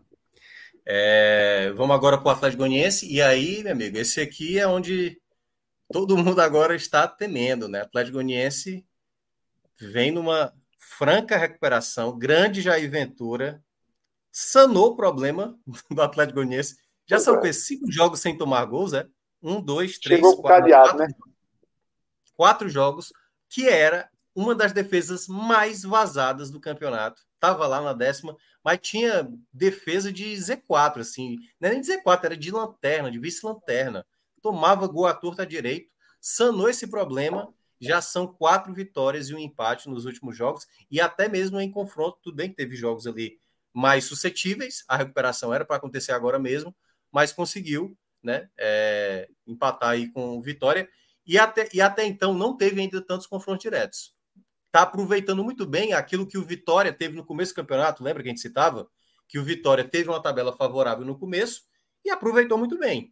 E o Atlético Goianiense está aproveitando. Agora vai para uma sequência de confrontos mais diretos. Enfrenta o Juventude em casa, joga fora contra o Botafogo de Ribeirão Preto, aí um time já do meio da tabela, recebe o Criciúma e joga contra um Ceará também fora de casa, um Ceará que possivelmente, né, pode, pode ser um time mais interessado ou não, mas eu acho que ainda não largou o campeonato ali na trigésima rodada, acredito eu. Pode ser que sim, mas posso também estar. Tá... O Ceará pode também se complicar, né? Mas e aí, Cauê, você acha que essa tabela aí para o Atlético Goianiense é o jogo? Assim, era o jogo também contra o Vitória, né? Jogo em casa para diminuir. E o Juventude, que está com 44, se ele vencer, ele iguala. E o problema do Atlético é porque, é, por mais que não tenha muitas derrotas. Quantidade de vitórias. Mas as vitórias é são muito escassas, né? Isso. O problema dele vai ser sempre o desempate. Mas o, o a resgatada, abraçada que o Atlético Goianiense deu, de alguma forma fez com, ele, com que ele é, não só voltasse, como deixasse uma margem para ele. Ó, esse jogo com Juventude, se der M e eu não ganhar, também não preciso me desesperar, não. Porque um, nesse pé de ganha que tá, ele pode recuperar esses pontos contra o Botafogo. Ele não pode perder. Ele não pode perder. Ele não pode perder. Se perder, direto, aí, né? É, é, é confronto, é o confronto direto. direto. É você tira os três seu, que você deixa de ganhar e dá três pro cara. É. E o Juventude que já tá à frente dele. Então, ruim é isso. Mas ele não pode partir para um desespero de do mata-mata definitivo, porque o, o cenário para ele é se eu empatar aqui, mas eu tenho o Botafogo lá, e eu, tenho, aí eu resolvo com o Botafogo lá, trago os três pontos de lá. Depois eu vou, porque essa é, é diferente da condição do Ceará hoje em dia. Que o Ceará, por mais que tenha vencido, o Ceará está naquela que não pode desperdiçar chance alguma. Tipo, acendeu a luz, apaga e mata o jogo. O Ceará é assim. O Atlético Goianiense, a resgatada que o Atlético Goianiense já deu, de alguma forma, deixa ele ainda com pequenas sobrevidas. Uhum. Pequenas sobrevidas que dão chance a ele de, opa, aqui e ali eu posso negociar é, resultados, negociar é, janelas de oportunidades para depois. Eu não posso é perder confrontos diretos. Mas é um time que hoje talvez seja o que. Primeiro, tem um elenco forte. Era um dos elencos que a gente já imaginava, já comentava desde o início da competição, que, que tinha maior qualidade em, em quantidade, junto com o próprio Ceará, e, e, também uma qualidade maior de jogadores que podem ter essa, essa decisão individual e sanou a grande deficiência que aí foi Jair Ventura chegar com um cadeadozinho dele lá, como tu falasse, e botar, né? O JV é. lá e pronto. Resolveu a parada, porque gol a turma faz. Gol eles fazem. Gustavo Coutinho fazendo os gols, deslanchando, mostrando até um, talvez até um pouco mais do que mostrou aqui no esporte, sendo o protagonista que eles precisavam lá, depois do, de ter apostado em Felipe Viseu. Tem, tem, é, tem o Luiz Fernando, tem o próprio Chaimo, que para uma Série B é um sim. cara que, que dá conta. Tem o ponta, o ponta esquerda lá, que era do ABC. O ano passado eles contrataram o Superman no ABC, que é um cara do, do um a um, do drible curto, que muitas vezes isso ajuda muito, Kelvin. Ajuda muito. É, tem, trouxeram o Baralhas de volta, que estava emprestado, estava lá no Inter, pegaram o Baralhas de volta. Então, assim, é um time que, pô, você vê e tem. Você olha para o banco e enxerga, opa, dá para mudar algumas coisas e está conseguindo. Jair Ventura está conseguindo fazer algo que muitas vezes só se olhava, pelo menos eu, e eu digo muito isso, eu, sempre olho o Jair Ventura como um cara que talvez resolva o defensivo, mas tenha problemas para com ideias ofensivas, com criatividade. E no, no Atlético Goianiense ele está minimamente conseguindo, resolvendo a parada. Talvez, é lógico também, o fato de, foi o que eu disse, da qualidade técnica superior dos demais, da grande maioria, ser, ele ser superior ajude também, lógico, o treinador é diferente dele no ano passado, quando ele estava com juventude, que ele aí estava numa, numa desigualdade gigante. E aí você tem que passar, como foi com o esporte, ele tinha que passar muito mais por pensar quase que exclusivamente em se defender. Mas o mérito de Jair Ventura nessa, nessa, nesse resgate, nessa abraçada aí monumental do Atlético Goianiense é, é grande é muito grande. E aí você começa a visualizar como um sério candidato a estar ali dentro. Perfeito. Então, se a gente tem aí esses três níveis, né? O do Vitória, isolado, que é o respiro de uma rodada. O segundo bloco, que são ali três com mais duas, cinco equipes. Todo mundo tenso nesse momento ali, né? Do esporte até o sexto colocado, que no caso é a equipe do, do Guarani, que é o, é o bloco mais tenso. Esse, esse terceiro bloco, o Vila Nova e Atlético Goianiense, é o bloco que está uma rodada atrás, né? Precisa de mais uma vitória para voltar de novo para essa disputa. Fala, Cássio. A palavra tenso, eu acho que ela, ela encaixa. A gente sempre faz a atualização dos cenários, né? E nessa atualização, o Guarani não está tenso. O Atlético Goianiense não está tenso. Eles estão, acho que, na expectativa.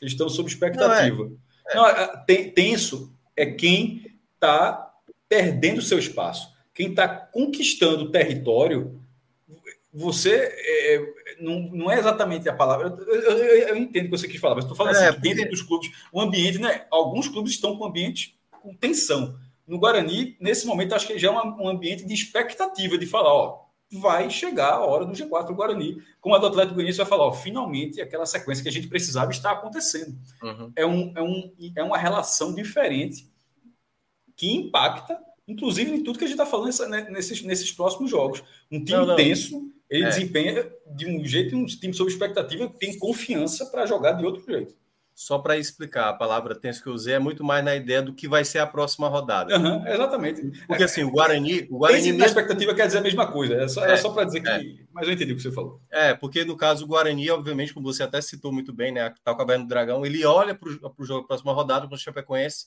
como agora é a hora. O cara vai olhar o jogo tenso, de certa forma, tentando, obviamente, a expectativa dele de entrar para o G4. E aí a gente chega no quarto nível dessa, dessa briga, que a gente poderia resumir como não duvide, pode subir, né? Que a gente até colocou lá na nossa.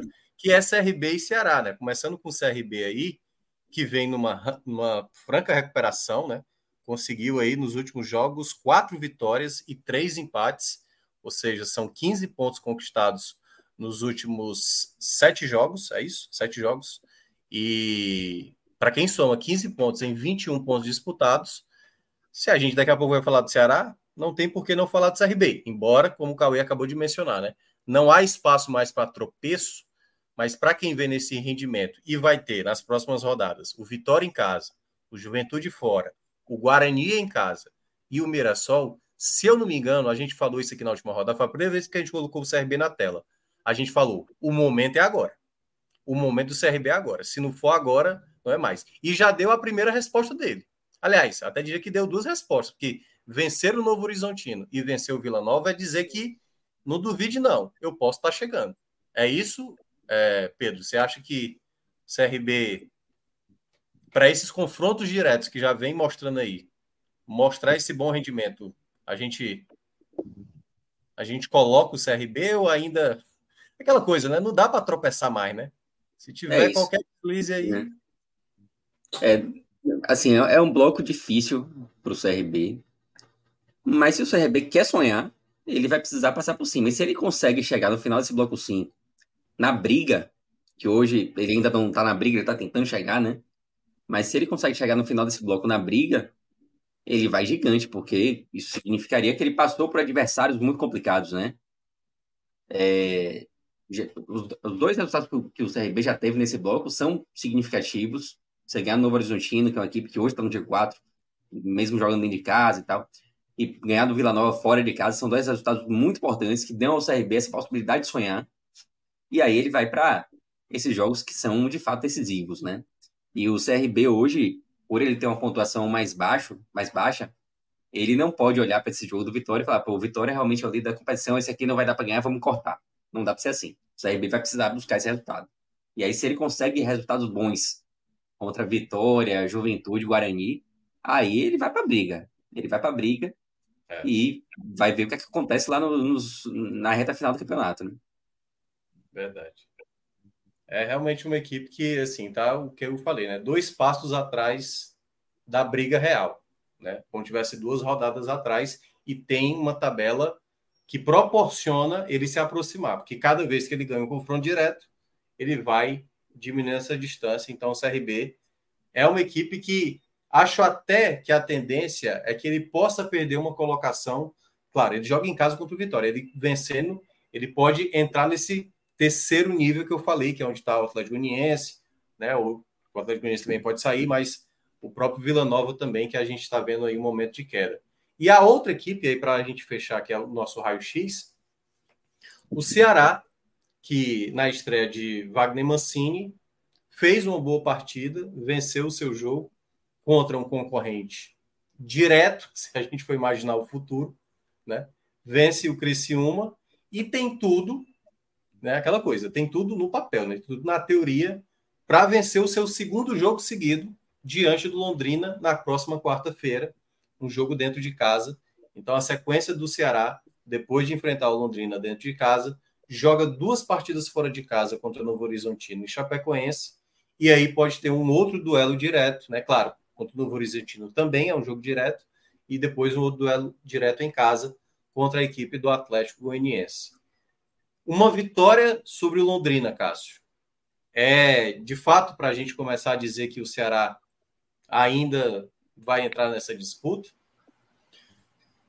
Ou já entrou nessa disputa? A, a, não. A obrigação do Ceará nessa partida é imensa. Assim. Ele não tinha tanta obrigação quanto o Criciúma, era um jogo batalhado. Nesse jogo contra o Londrina tem. Assim, é, a, qualquer conta do Ceará já era assim contra o Tombense, e sobretudo depois de abrir 2 a 0 mas qualquer conta do Ceará em relação ao acesso, e tem ou não tem chance, passa por, pela vitória no, no, no, Londrina. Então, assim, não é, não é se vencer o Londrina, volta a ter chance. O Ceará enxerga que ainda tem chance, a tabela dá sinais, e, creio eu, nenhuma conta considera o cenário do Ceará não vence o Londrina.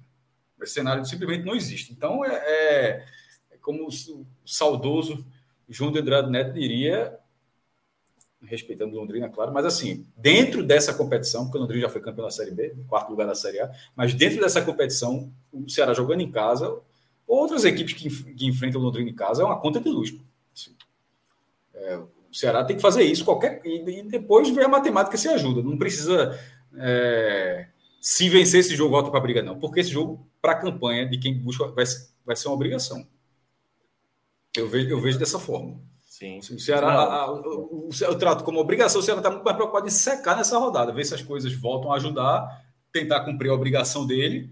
E aí sim, aí, por exemplo, aí no outro jogo contra o Novo Horizontino, é esse o outro jogo que você vai falar, porra, se ganhar, vai ficar assim, se empatar, vai ficar assado. Porque o outro jogo já tem um nível de dificuldade maior, um desafio bem, bem, bem mais robusto. Aí no outro você considera cenários a partir do resultado que você possa obter de São Paulo. Nesse contra o Londrina, não. Só aí... eu, eu confesso que eu não sou tão fã de Mancini, mas eu acho que logo de, logo de cara o Ceará pegou um ótimo treinador para o contexto da Série B que ele vai jogar essa reta final. Talvez não seja tempo suficiente para quem sabe ainda subir, mas eu vejo hoje assim, não é por conta né, que eu acabo cobrindo mais o Ceará, mas eu acho que o Ceará tem um dos melhores treinadores na Série B. Porque se a gente pega Anderson, se a gente pega Condé, se a gente pega Eduardo Batista e tudo mais, não são treinadores que estavam. Vamos lá, ele estava mal agora no América Mineiro, certo? É, o Wagner Mancini, mas ano passado ele quase colocou o América de novo na Libertadores, né? Um gol anulado ali no último lance. Eu vejo ele no momento para uma Série B e da maneira como ele foi retratando a situação do Ceará ao chegar, eu falei, olha, pode ter um efeito positivo. Não, volto a falar, não sei se vai ser tempo suficiente para conseguir subir, mas o discurso é muito mais realista aquilo que eu estava falando de Anderson, né, para falar para vocês, da coisa de tentar de, sabe, blindar o elenco, não, ele está falando, olha, vai ser uma reta final muito difícil para a gente conseguir esse acesso, mas a gente acredita. Ele mudou a maneira de jogar do Ceará já nesse primeiro jogo, jogou sem volantes praticamente, jogou ali com Lucas, é, desculpa, com Léo Santos, né, que é um zagueiro, como o primeiro volante. Colocou de novo o Guilherme Castilho, que jogou muito bem. Então fez uma nova formação. Eric jogando pela esquerda, Barlita pela direita, Nicolas como, como titular, tudo bem que Nicolas não jogou bem. Jean Carlos jogando como meia, que nem Guto e nem Barroca utilizava dessa maneira. E Jean Carlos jogou muito bem a partida contra o Criciúma. Então me parece agora ser um, um treinador mais apropriado para um momento que o Ceará necessitava antes, ainda necessita, mas ele vai ter que manter uma regularidade e se isso acontecer, né, a sequência, o PV vai estar lotado na quarta-feira, isso aí já, já é fato. O torcedor já se animou muito com esse primeiro jogo, mas eu acho que é um treinador que, se tivesse chegado um pouco antes, talvez essa possibilidade de acesso ficaria mais clara, ficaria mais clara. Mas eu vejo, eu acho que o Ceará vai crescer nessa reta final. Não sei se suficiente para subir. Vai falar, Cauê? É muito por aí, Milka, porque primeiro que pegaria janela... hoje para o esporte, pegaria hoje para o esporte, Mancini? Ajudaria, ajudaria, porque era o perfil mais ou menos do que o esporte tem hoje. Não estou dizendo que ainda sou igual a ele, mas um time que tem um DNA ofensivo. E Mancini, nos últimos trabalhos dele, sobretudo no América, é, é por mais que fosse um time dentro da Série A que fosse mais para a turma que vai brigar para não cair, mas não era um time que ficava sempre atrás, não era um time, era um time que agredia, um time que subia nas copas, que, que foi competitivo nas copas. Então, Mancini, eu acho que é um treinador que vai conseguir, que tem, não vou bater que vai conseguir, que vai conseguir, mas vamos dizer que tem uma tendência maior a puxar esse time do Ceará para cima. E aí ele chega no momento de uma com a janela que ajuda com dois jogos dentro de casa, que dá para o Ceará, talvez eu acho que o Ceará não tem, é, não me lembro de Ceará ter feito duas vitórias em, em consecutivas na competição. Teve três vitórias seguidas, que é curiosamente nessa sequência, né? Ele teve ali, ó, a Tombense, né? Criciúma e Londrina, né? Que foi a sequência Pronto. que ele acabou tendo. Então, a chance dele somar duas vitórias consecutivas, que era muito do que é, era necessário que a gente cobrava lá com o Barroco. O Barroco às vezes ganhava um jogo é quando você, que você nem imaginava fora de casa. Opa, na volta, cadê? Não fazia o papel de como se fosse começar uma tendência de reforçar, de consolidar aquela reação. E hoje o Ceará tem essa chance com o Londrina, é um adversário completamente plausível. E, e até o pessoal no chat estava tava vendo João Vitor lá comentando, falando para mim, não, mas é, o X com o Atlético Goianiense está lá na frente. O X com o Atlético Goianiense pode acontecer realmente pela diferença de pontos, mas mais do que estar tá pensando no X, o Ceará tem que consolidar uma reação. É. O que o Atlético Goianiense fez. Hoje a gente olha o, o Atlético Goianiense de outra maneira, porque o Atlético Goianiense nos fez enxergar um time competitivo, um time consolidado. E, e, e isso não aconteceu somente em, em, somar vitórias, em duas, três vitórias. É um time que você vê sofrer pouco e fazendo gols. E a gente precisa ver mais disso do Ceará nos próximos jogos. Então, a vitória com Londrina é importante demais para somar esses pontos, mas acima da vitória também mostrar um futebol mais consolidado. É, não precisa meter 4, 5 no Londrina, mas você vê um time que, mesmo dentro de casa, não tome tantos sustos, que consiga criar mais oportunidades de gol, que seja mais incisivo em resolver as partidas, para você ver que realmente é, haja uma tendência de confirmação de um time consolidado, de um time que não vai mais uma vez você opa vai e não vai. E aí para sair para aqueles esses dois jogos fora, o Ceará vai ter já com uma cara de time de Wagner Mancini contra o Novo Horizontino, e aí, aí é o momento de você começar a não só fazer o seu e torcer contra os outros. Aí é o momento de você começar a tirar desvantagem. E que o Ceará vai precisar disso. Porque não adianta, com a quantidade de, de times no, no, miolo que se tem hoje, o Ceará ganhar uma e perder outra. O Ceará tem que ganhar uma, ganhar duas, ganhar três e começar a ganhar dessa turma para tirar e esse é, efeito e é, então, e é nesse momento que você olha, Cauê, que a diferença, tipo, o Ceará está ali a seis pontos da, do G4, faltando 12 rodadas. Ou seja, ele tem. Para o Ceará, na verdade, faltam 10 rodadas, que ele precisa de pelo menos duas para encostar. E a gente tá fazendo, a gente fez a sequência de todo mundo até aqui, e mesmo com todas as crises, você deu para notar a quantidade de times que você vai olhar nos próximos cinco jogos, que o cara tem boas chances de ganhar três jogos. E, por exemplo, se isso acontecer, significa que daqui a cinco rodadas, ou seja, o campeonato na 31 primeira, o Ceará não estaria no G4. É, é assim, uma, possível entrada do Ceará, se, é, se, se vier acontecer, é coisa para é, é para ser ali na porta, o campeonato acabando. É. é, não é assim, você está vendo essa explosão, ah, pô, se, esse ganhar, perder, tipo, daqui semana que vem já está no G4. Veja só, num cenário perfeito na matemática, onde todos os resultados acontecem a favor, beleza, isso vale para todo, todo mundo ter o direito de pensar assim. Mas aí você olha, porra, é o Ceará vai pegar o Londrina nessa, mas aí o outro vai pegar o Tom Bense, o outro vai pegar ali fora de. vai pegar, vai receber o Ituano, o outro vai pegar o Havaí. Todo mundo vai ter suas portas aí nessas rodadas. O, o, o Ceará vai ter uma, uma porta gigantesca nessa rodada. Na outra, nem tanto. Aí, de repente, na outra que é, é, é que é o fácil da história. Por exemplo, é... o Sport está quase saindo do G4. Aí nessa talvez ele saia. Mas na outra, pode não ganhar o jogo, mas porta é porta, a porta vai estar tá ali. Mas é o ABC. Ou, ou seja, aí pô, o time que está em crise, mas aí de repente vê o ABC na frente, que está muito mal no campeonato. Então, é algo que, que, o, que o Ceará, a torcida do Ceará, sobretudo, o clube que está acreditando certamente, mas a, a torcida que é algo com muita paciência. Você desperdiçou o campeonato inteiro. Uma possível entrada é uma, é uma recuperação, mesmo sendo ela forte, mas os outros têm o seu ritmo de pontuação e a distância é muito grande para se tirar a curto prazo.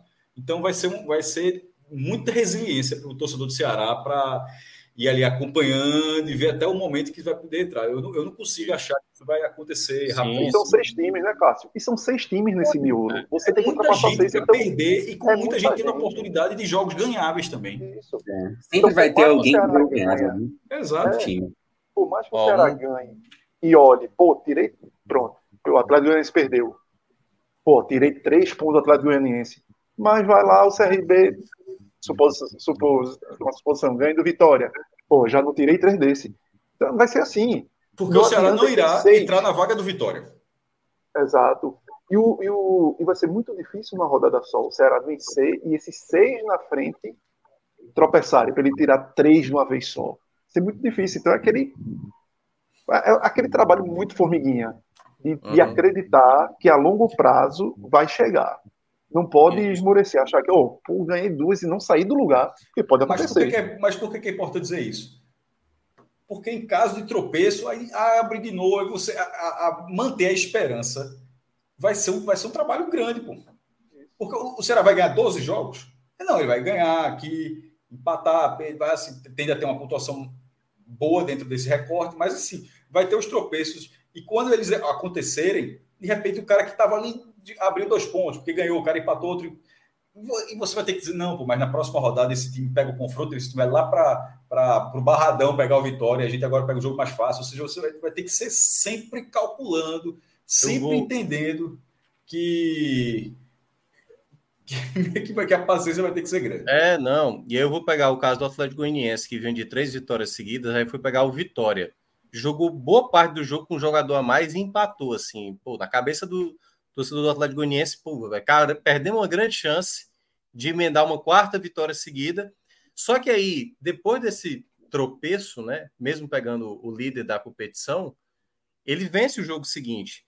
Há cinco rodadas atrás, de, antes dessa sequência positiva do Atlético Goianiense, ele estava a 10 pontos do quarto colocado com oito equipes Hoje ele está exatamente na, na oitava colocação, ainda tem muita gente, mas agora ele está a três pontos, tendo no próximo duelo um confronto direto, né? Então ele vai ter o duelo contra o Juventude, que vai chegar a 44. Ele não vai ganhar tanta posição assim, porque o Atlético Goianiense tem muito empate, mas nesse momento, para a equipe do, do Atlético Goianiense, ele tem um fator. Assim, é difícil, é muito difícil. O Atlético Goianiense está na franca recuperação e não consegue passar tantas equipes mas ele está numa pontuação menor. Tendo ainda 12 rodadas pela frente, está muito motivado para esse momento e o Ceará precisa confirmar essa vitória contra o Londrina na quarta.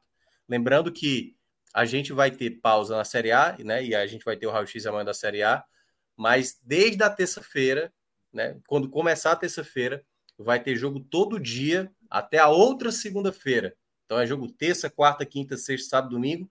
E a outra segunda-feira vai ter aí Série B, né? Essa 27 rodada, com jogos praticamente todo dia, uma semana inteira aí de jogos com a Série B com a, com a, a data FIFA, que vai parar a Série A, mas que não para a Série B. Então, fechamos aqui essa análise geral, uma análise bem completa, três horas de conteúdo, não é pouca coisa. Duvido você encontrar isso em qualquer canto, principalmente com esse dashboard maravilhoso de Pedro Pereira.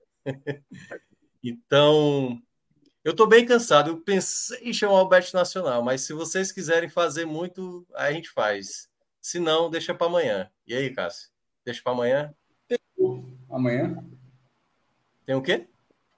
Abre aí. Para ver, pra ver até o, o aquela sequência que a gente. Tem jogo amanhã, né? Tem jogo amanhã? Acho que série A tem. Qualquer coisa. Se tiver Série A, né? Meu amigo. Mas abre aí, abre até para ver os resultados da gente. Bora. Encerramento vale sim. Tem a segunda divisão do Campeonato Paraibano.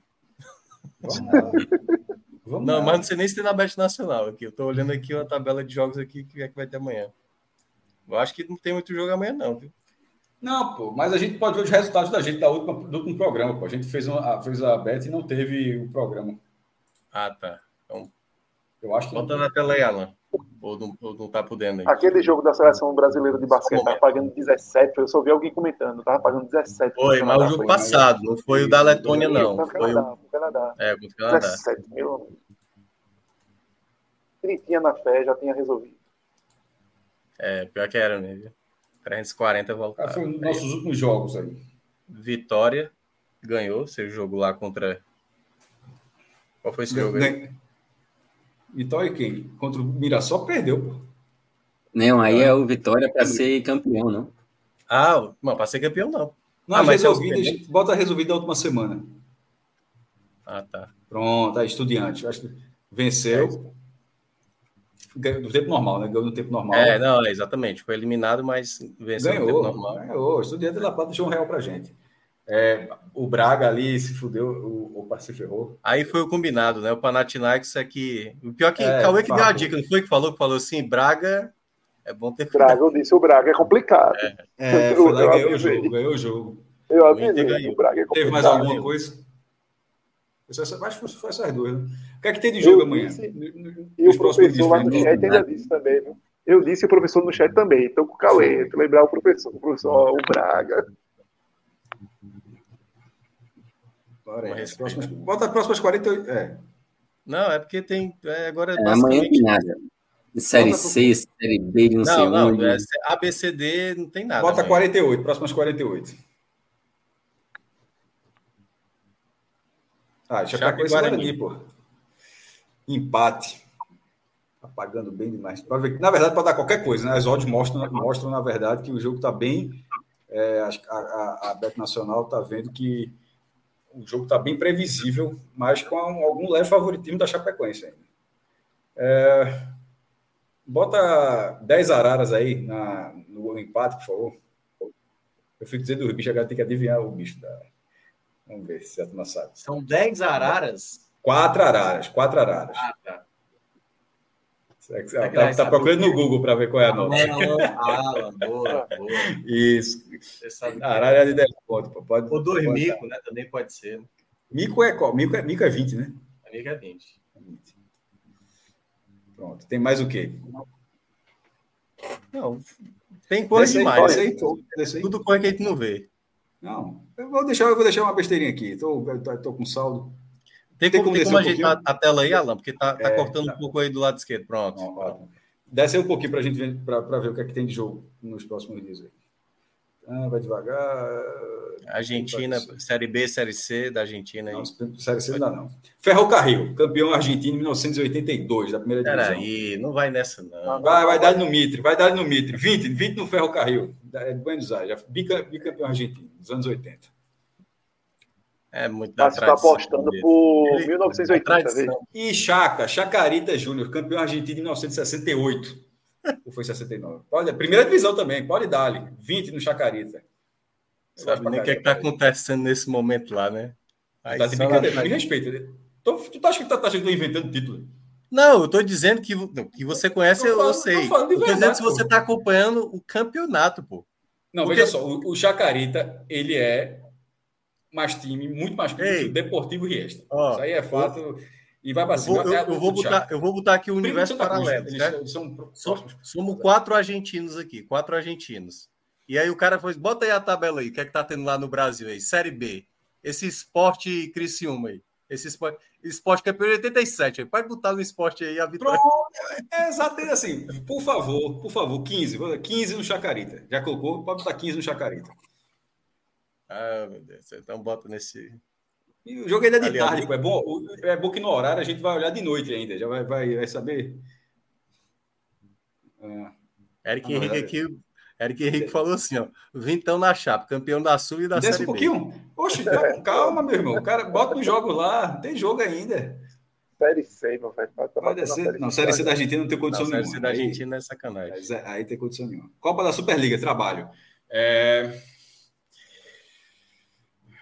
Empatezinho ali, União de Santa Fé e São Lourenço. 15. Meu amigo, como é que é um trabalho desse jeito? Desce mais um pouquinho, por favor. Pronto, aí é pronto. Chegou a cavalaria agora. Aí é pronto. O que é isso aí? Re Reservers.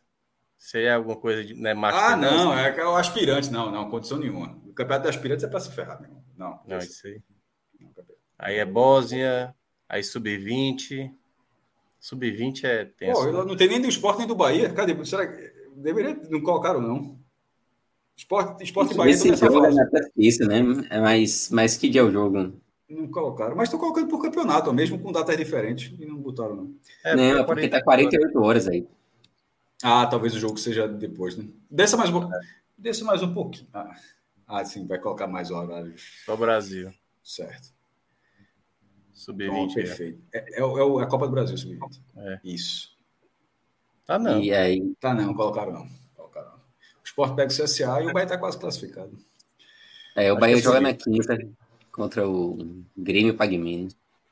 Grêmio pague menos. Porra. É do. É daqui, pô. Ceará. É, cearense, revela Grêmio. Na verdade, é conhecido como Tirol, né? Que foi a primeira SAF cearense, o primeiro clube de SAF cearense. Por que é- Tirol? Ixi, aí você me perguntou demais. Agora, depois eu vou ter que pesquisar e, e repassar. Inclusive, tá, tá tendo uma grande torcida para que a final da Série D seja Ferroviário contra Ferroviária, né? É, seria muito legal. aí- Seria muito, seria muito bom. É isso. Galera, É isso. a do Beto Nacional, se entrar lá, não tem mistério nenhum. Nosso código é só se você não, não fez sua inscrição, use o nosso código podcast 45. E basta só na basta colocar só essa vez. Na hora que você fizer a sua inscrição para participar, se quiser, enfim, 100% responsável, seja responsável, não seja idiota. Seja responsável, basta colocar o código só dessa primeira vez e já ajuda demais a gente aqui no engajamento que a gente tem nessa parceria, que já está bem duradoura. Apoia bastante a gente aqui no, no Exatamente. a Bet Nacional apoia a gente bastante aqui no podcast. É isso. É isso. Valeu, valeu, valeu. Então, chegando aqui ao final do programa, agradecendo a todo mundo. É... Cássio, amanhã. É só dizer que eu acabei de lembrar que Pernambuco já teve, e vai lembrar, o seu time de farmácia, o, o Casa Caiada, Sim, que era a farmácia Caiada, Casa Caiada. Chacrinha. Isso. Chacrinha. Era esse time, foi fundado em 1950 como Vovozinhas. Era o Foram Santo Amaro, não. Santo Amaro. E- e- não, então, vovozinhas. Aí rapidamente mudou para Santo Amaro e depois ele passou a ter vários nomes. Aí ele, ele em branco, 94 ele foi Casa Caiada e Dava trabalho, viu? Dava trabalho. Chato, casa caiada. é a Tá. farmácia amarelinho, é a farmácia dos é, não, é, qual era o slogan da casa da farmácia Casa Caiada? Era de Jorge Chacrinha. É, Foi diretor de Santa Cruz, deputado, vereador, tudo aqui. porra, como é que nunca teve jogo? Pague menos contra a Casa Caiada é um jogo da porra, mesmo. É, Flex pra tem todo vários- lado. Vários duelos que eram para motoclube contra auto esporte lá Depois do. virou, Cássio. Antes de morrer, virou Recife. O Casa Caiada virou Recife. É isso que eu tô dizendo, Lembra? pô. É que tava querendo, o Casa Caiada vira o Recife Futebol Clube, que aí E foi, acaba. virou terceiro. Não, virou terceiro lugar, virou manchete. Aí ele virou Foi- manchete, foi e aí foi. Aí, aí ele foi o lanterna do Pernambucano em 2005. Veja só. De vez em quando o time, ah, o time Chininha, era lembra Chininha? Bahia Chininha. com H, aí tira um H. Aí Bahia, Esporte Clube Bahia, aí botou um negocinho. Botou... Irmão, olha a diferença da evolução desse nome do time. Vovozinhas, Santo Amaro, Casa Caiada, Recife, Manchete. Meu irmão, não tem. Chininha, tipo, lembra daquele jogador Chininha? Que jogou, acho que jogou Quem? no Náutico depois, Chininha. Chininha, que era de lá do, do Manchete, foi a versão Manchete Não, e a versão mas- Recife. Chininha. Não, mas a versão Recife tem um que era muito bom, pô, de Jalma. Bater de fora da Já, área. jogou no esporte, volante. Jogou. É isso. Casa Caiada e É. Pague Mendes. Infelizmente, o mundo nunca viu esse jogo.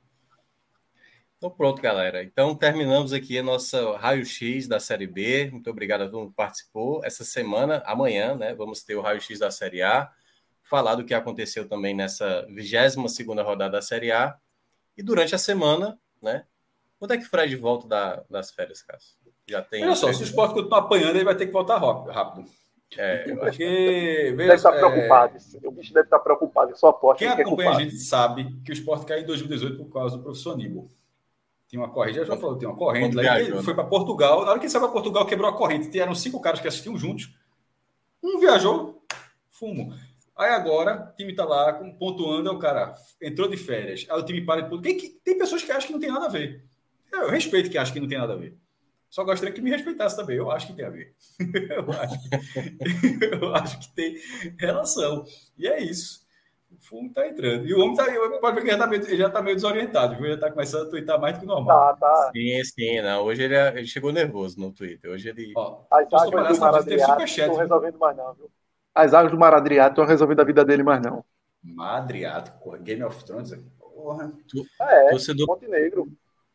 É, eu acho que todo do palhaço aí tá cobrando superchat, mas se for o que ele falou antes, ah tá. Assistam Retratos Fantasmas. Ok. Que dessa vez aqui, da outra vez, pô, o que era isso? Era o filme de Kleber Mendonça Filho, era o filme. É. É, é um documentário, né? Documentário, né? Se não Vou ver depois. Por enquanto, estou vendo Cangaço Novo e recomendo. Tô, é. tô... Não, eu terminei, eu comecei a ver o Urso da segunda temporada, que também muito Não, bom, eu vejo tudo muito devagar. Eu vejo muito, tudo muito devagar, é, mas estou é gostando. É isso, galera. Muito obrigado. A gente se encontra na semana. A programação aí a gente vai passar também ao longo da semana para vocês depois. E, claro, para quem chegou até aqui, né, até o final dessa análise do Raio X, deixem um like para quem acompanhou até aqui. E se você não for inscrito, se inscreva no canal. Tem o nosso conteúdo do NE45 lá com todas as informações do Nordeste, assim também como o blog do Cássio Zirgo, já com atualizações da rodada, da Série D, da Série C e tudo mais. Então, para quem quiser acompanhar, é só entrar aí com os nossos apoios que está aparecendo aí embaixo da tela. E a gente já agradece demais aí por tudo que vocês fazem. Então, a todos boa noite. Obrigado, Cauê. Obrigado, Pedro, Cássio e também o Alan que esteve aí na parte Valeu, técnica do programa. E a gente se encontra amanhã. Valeu.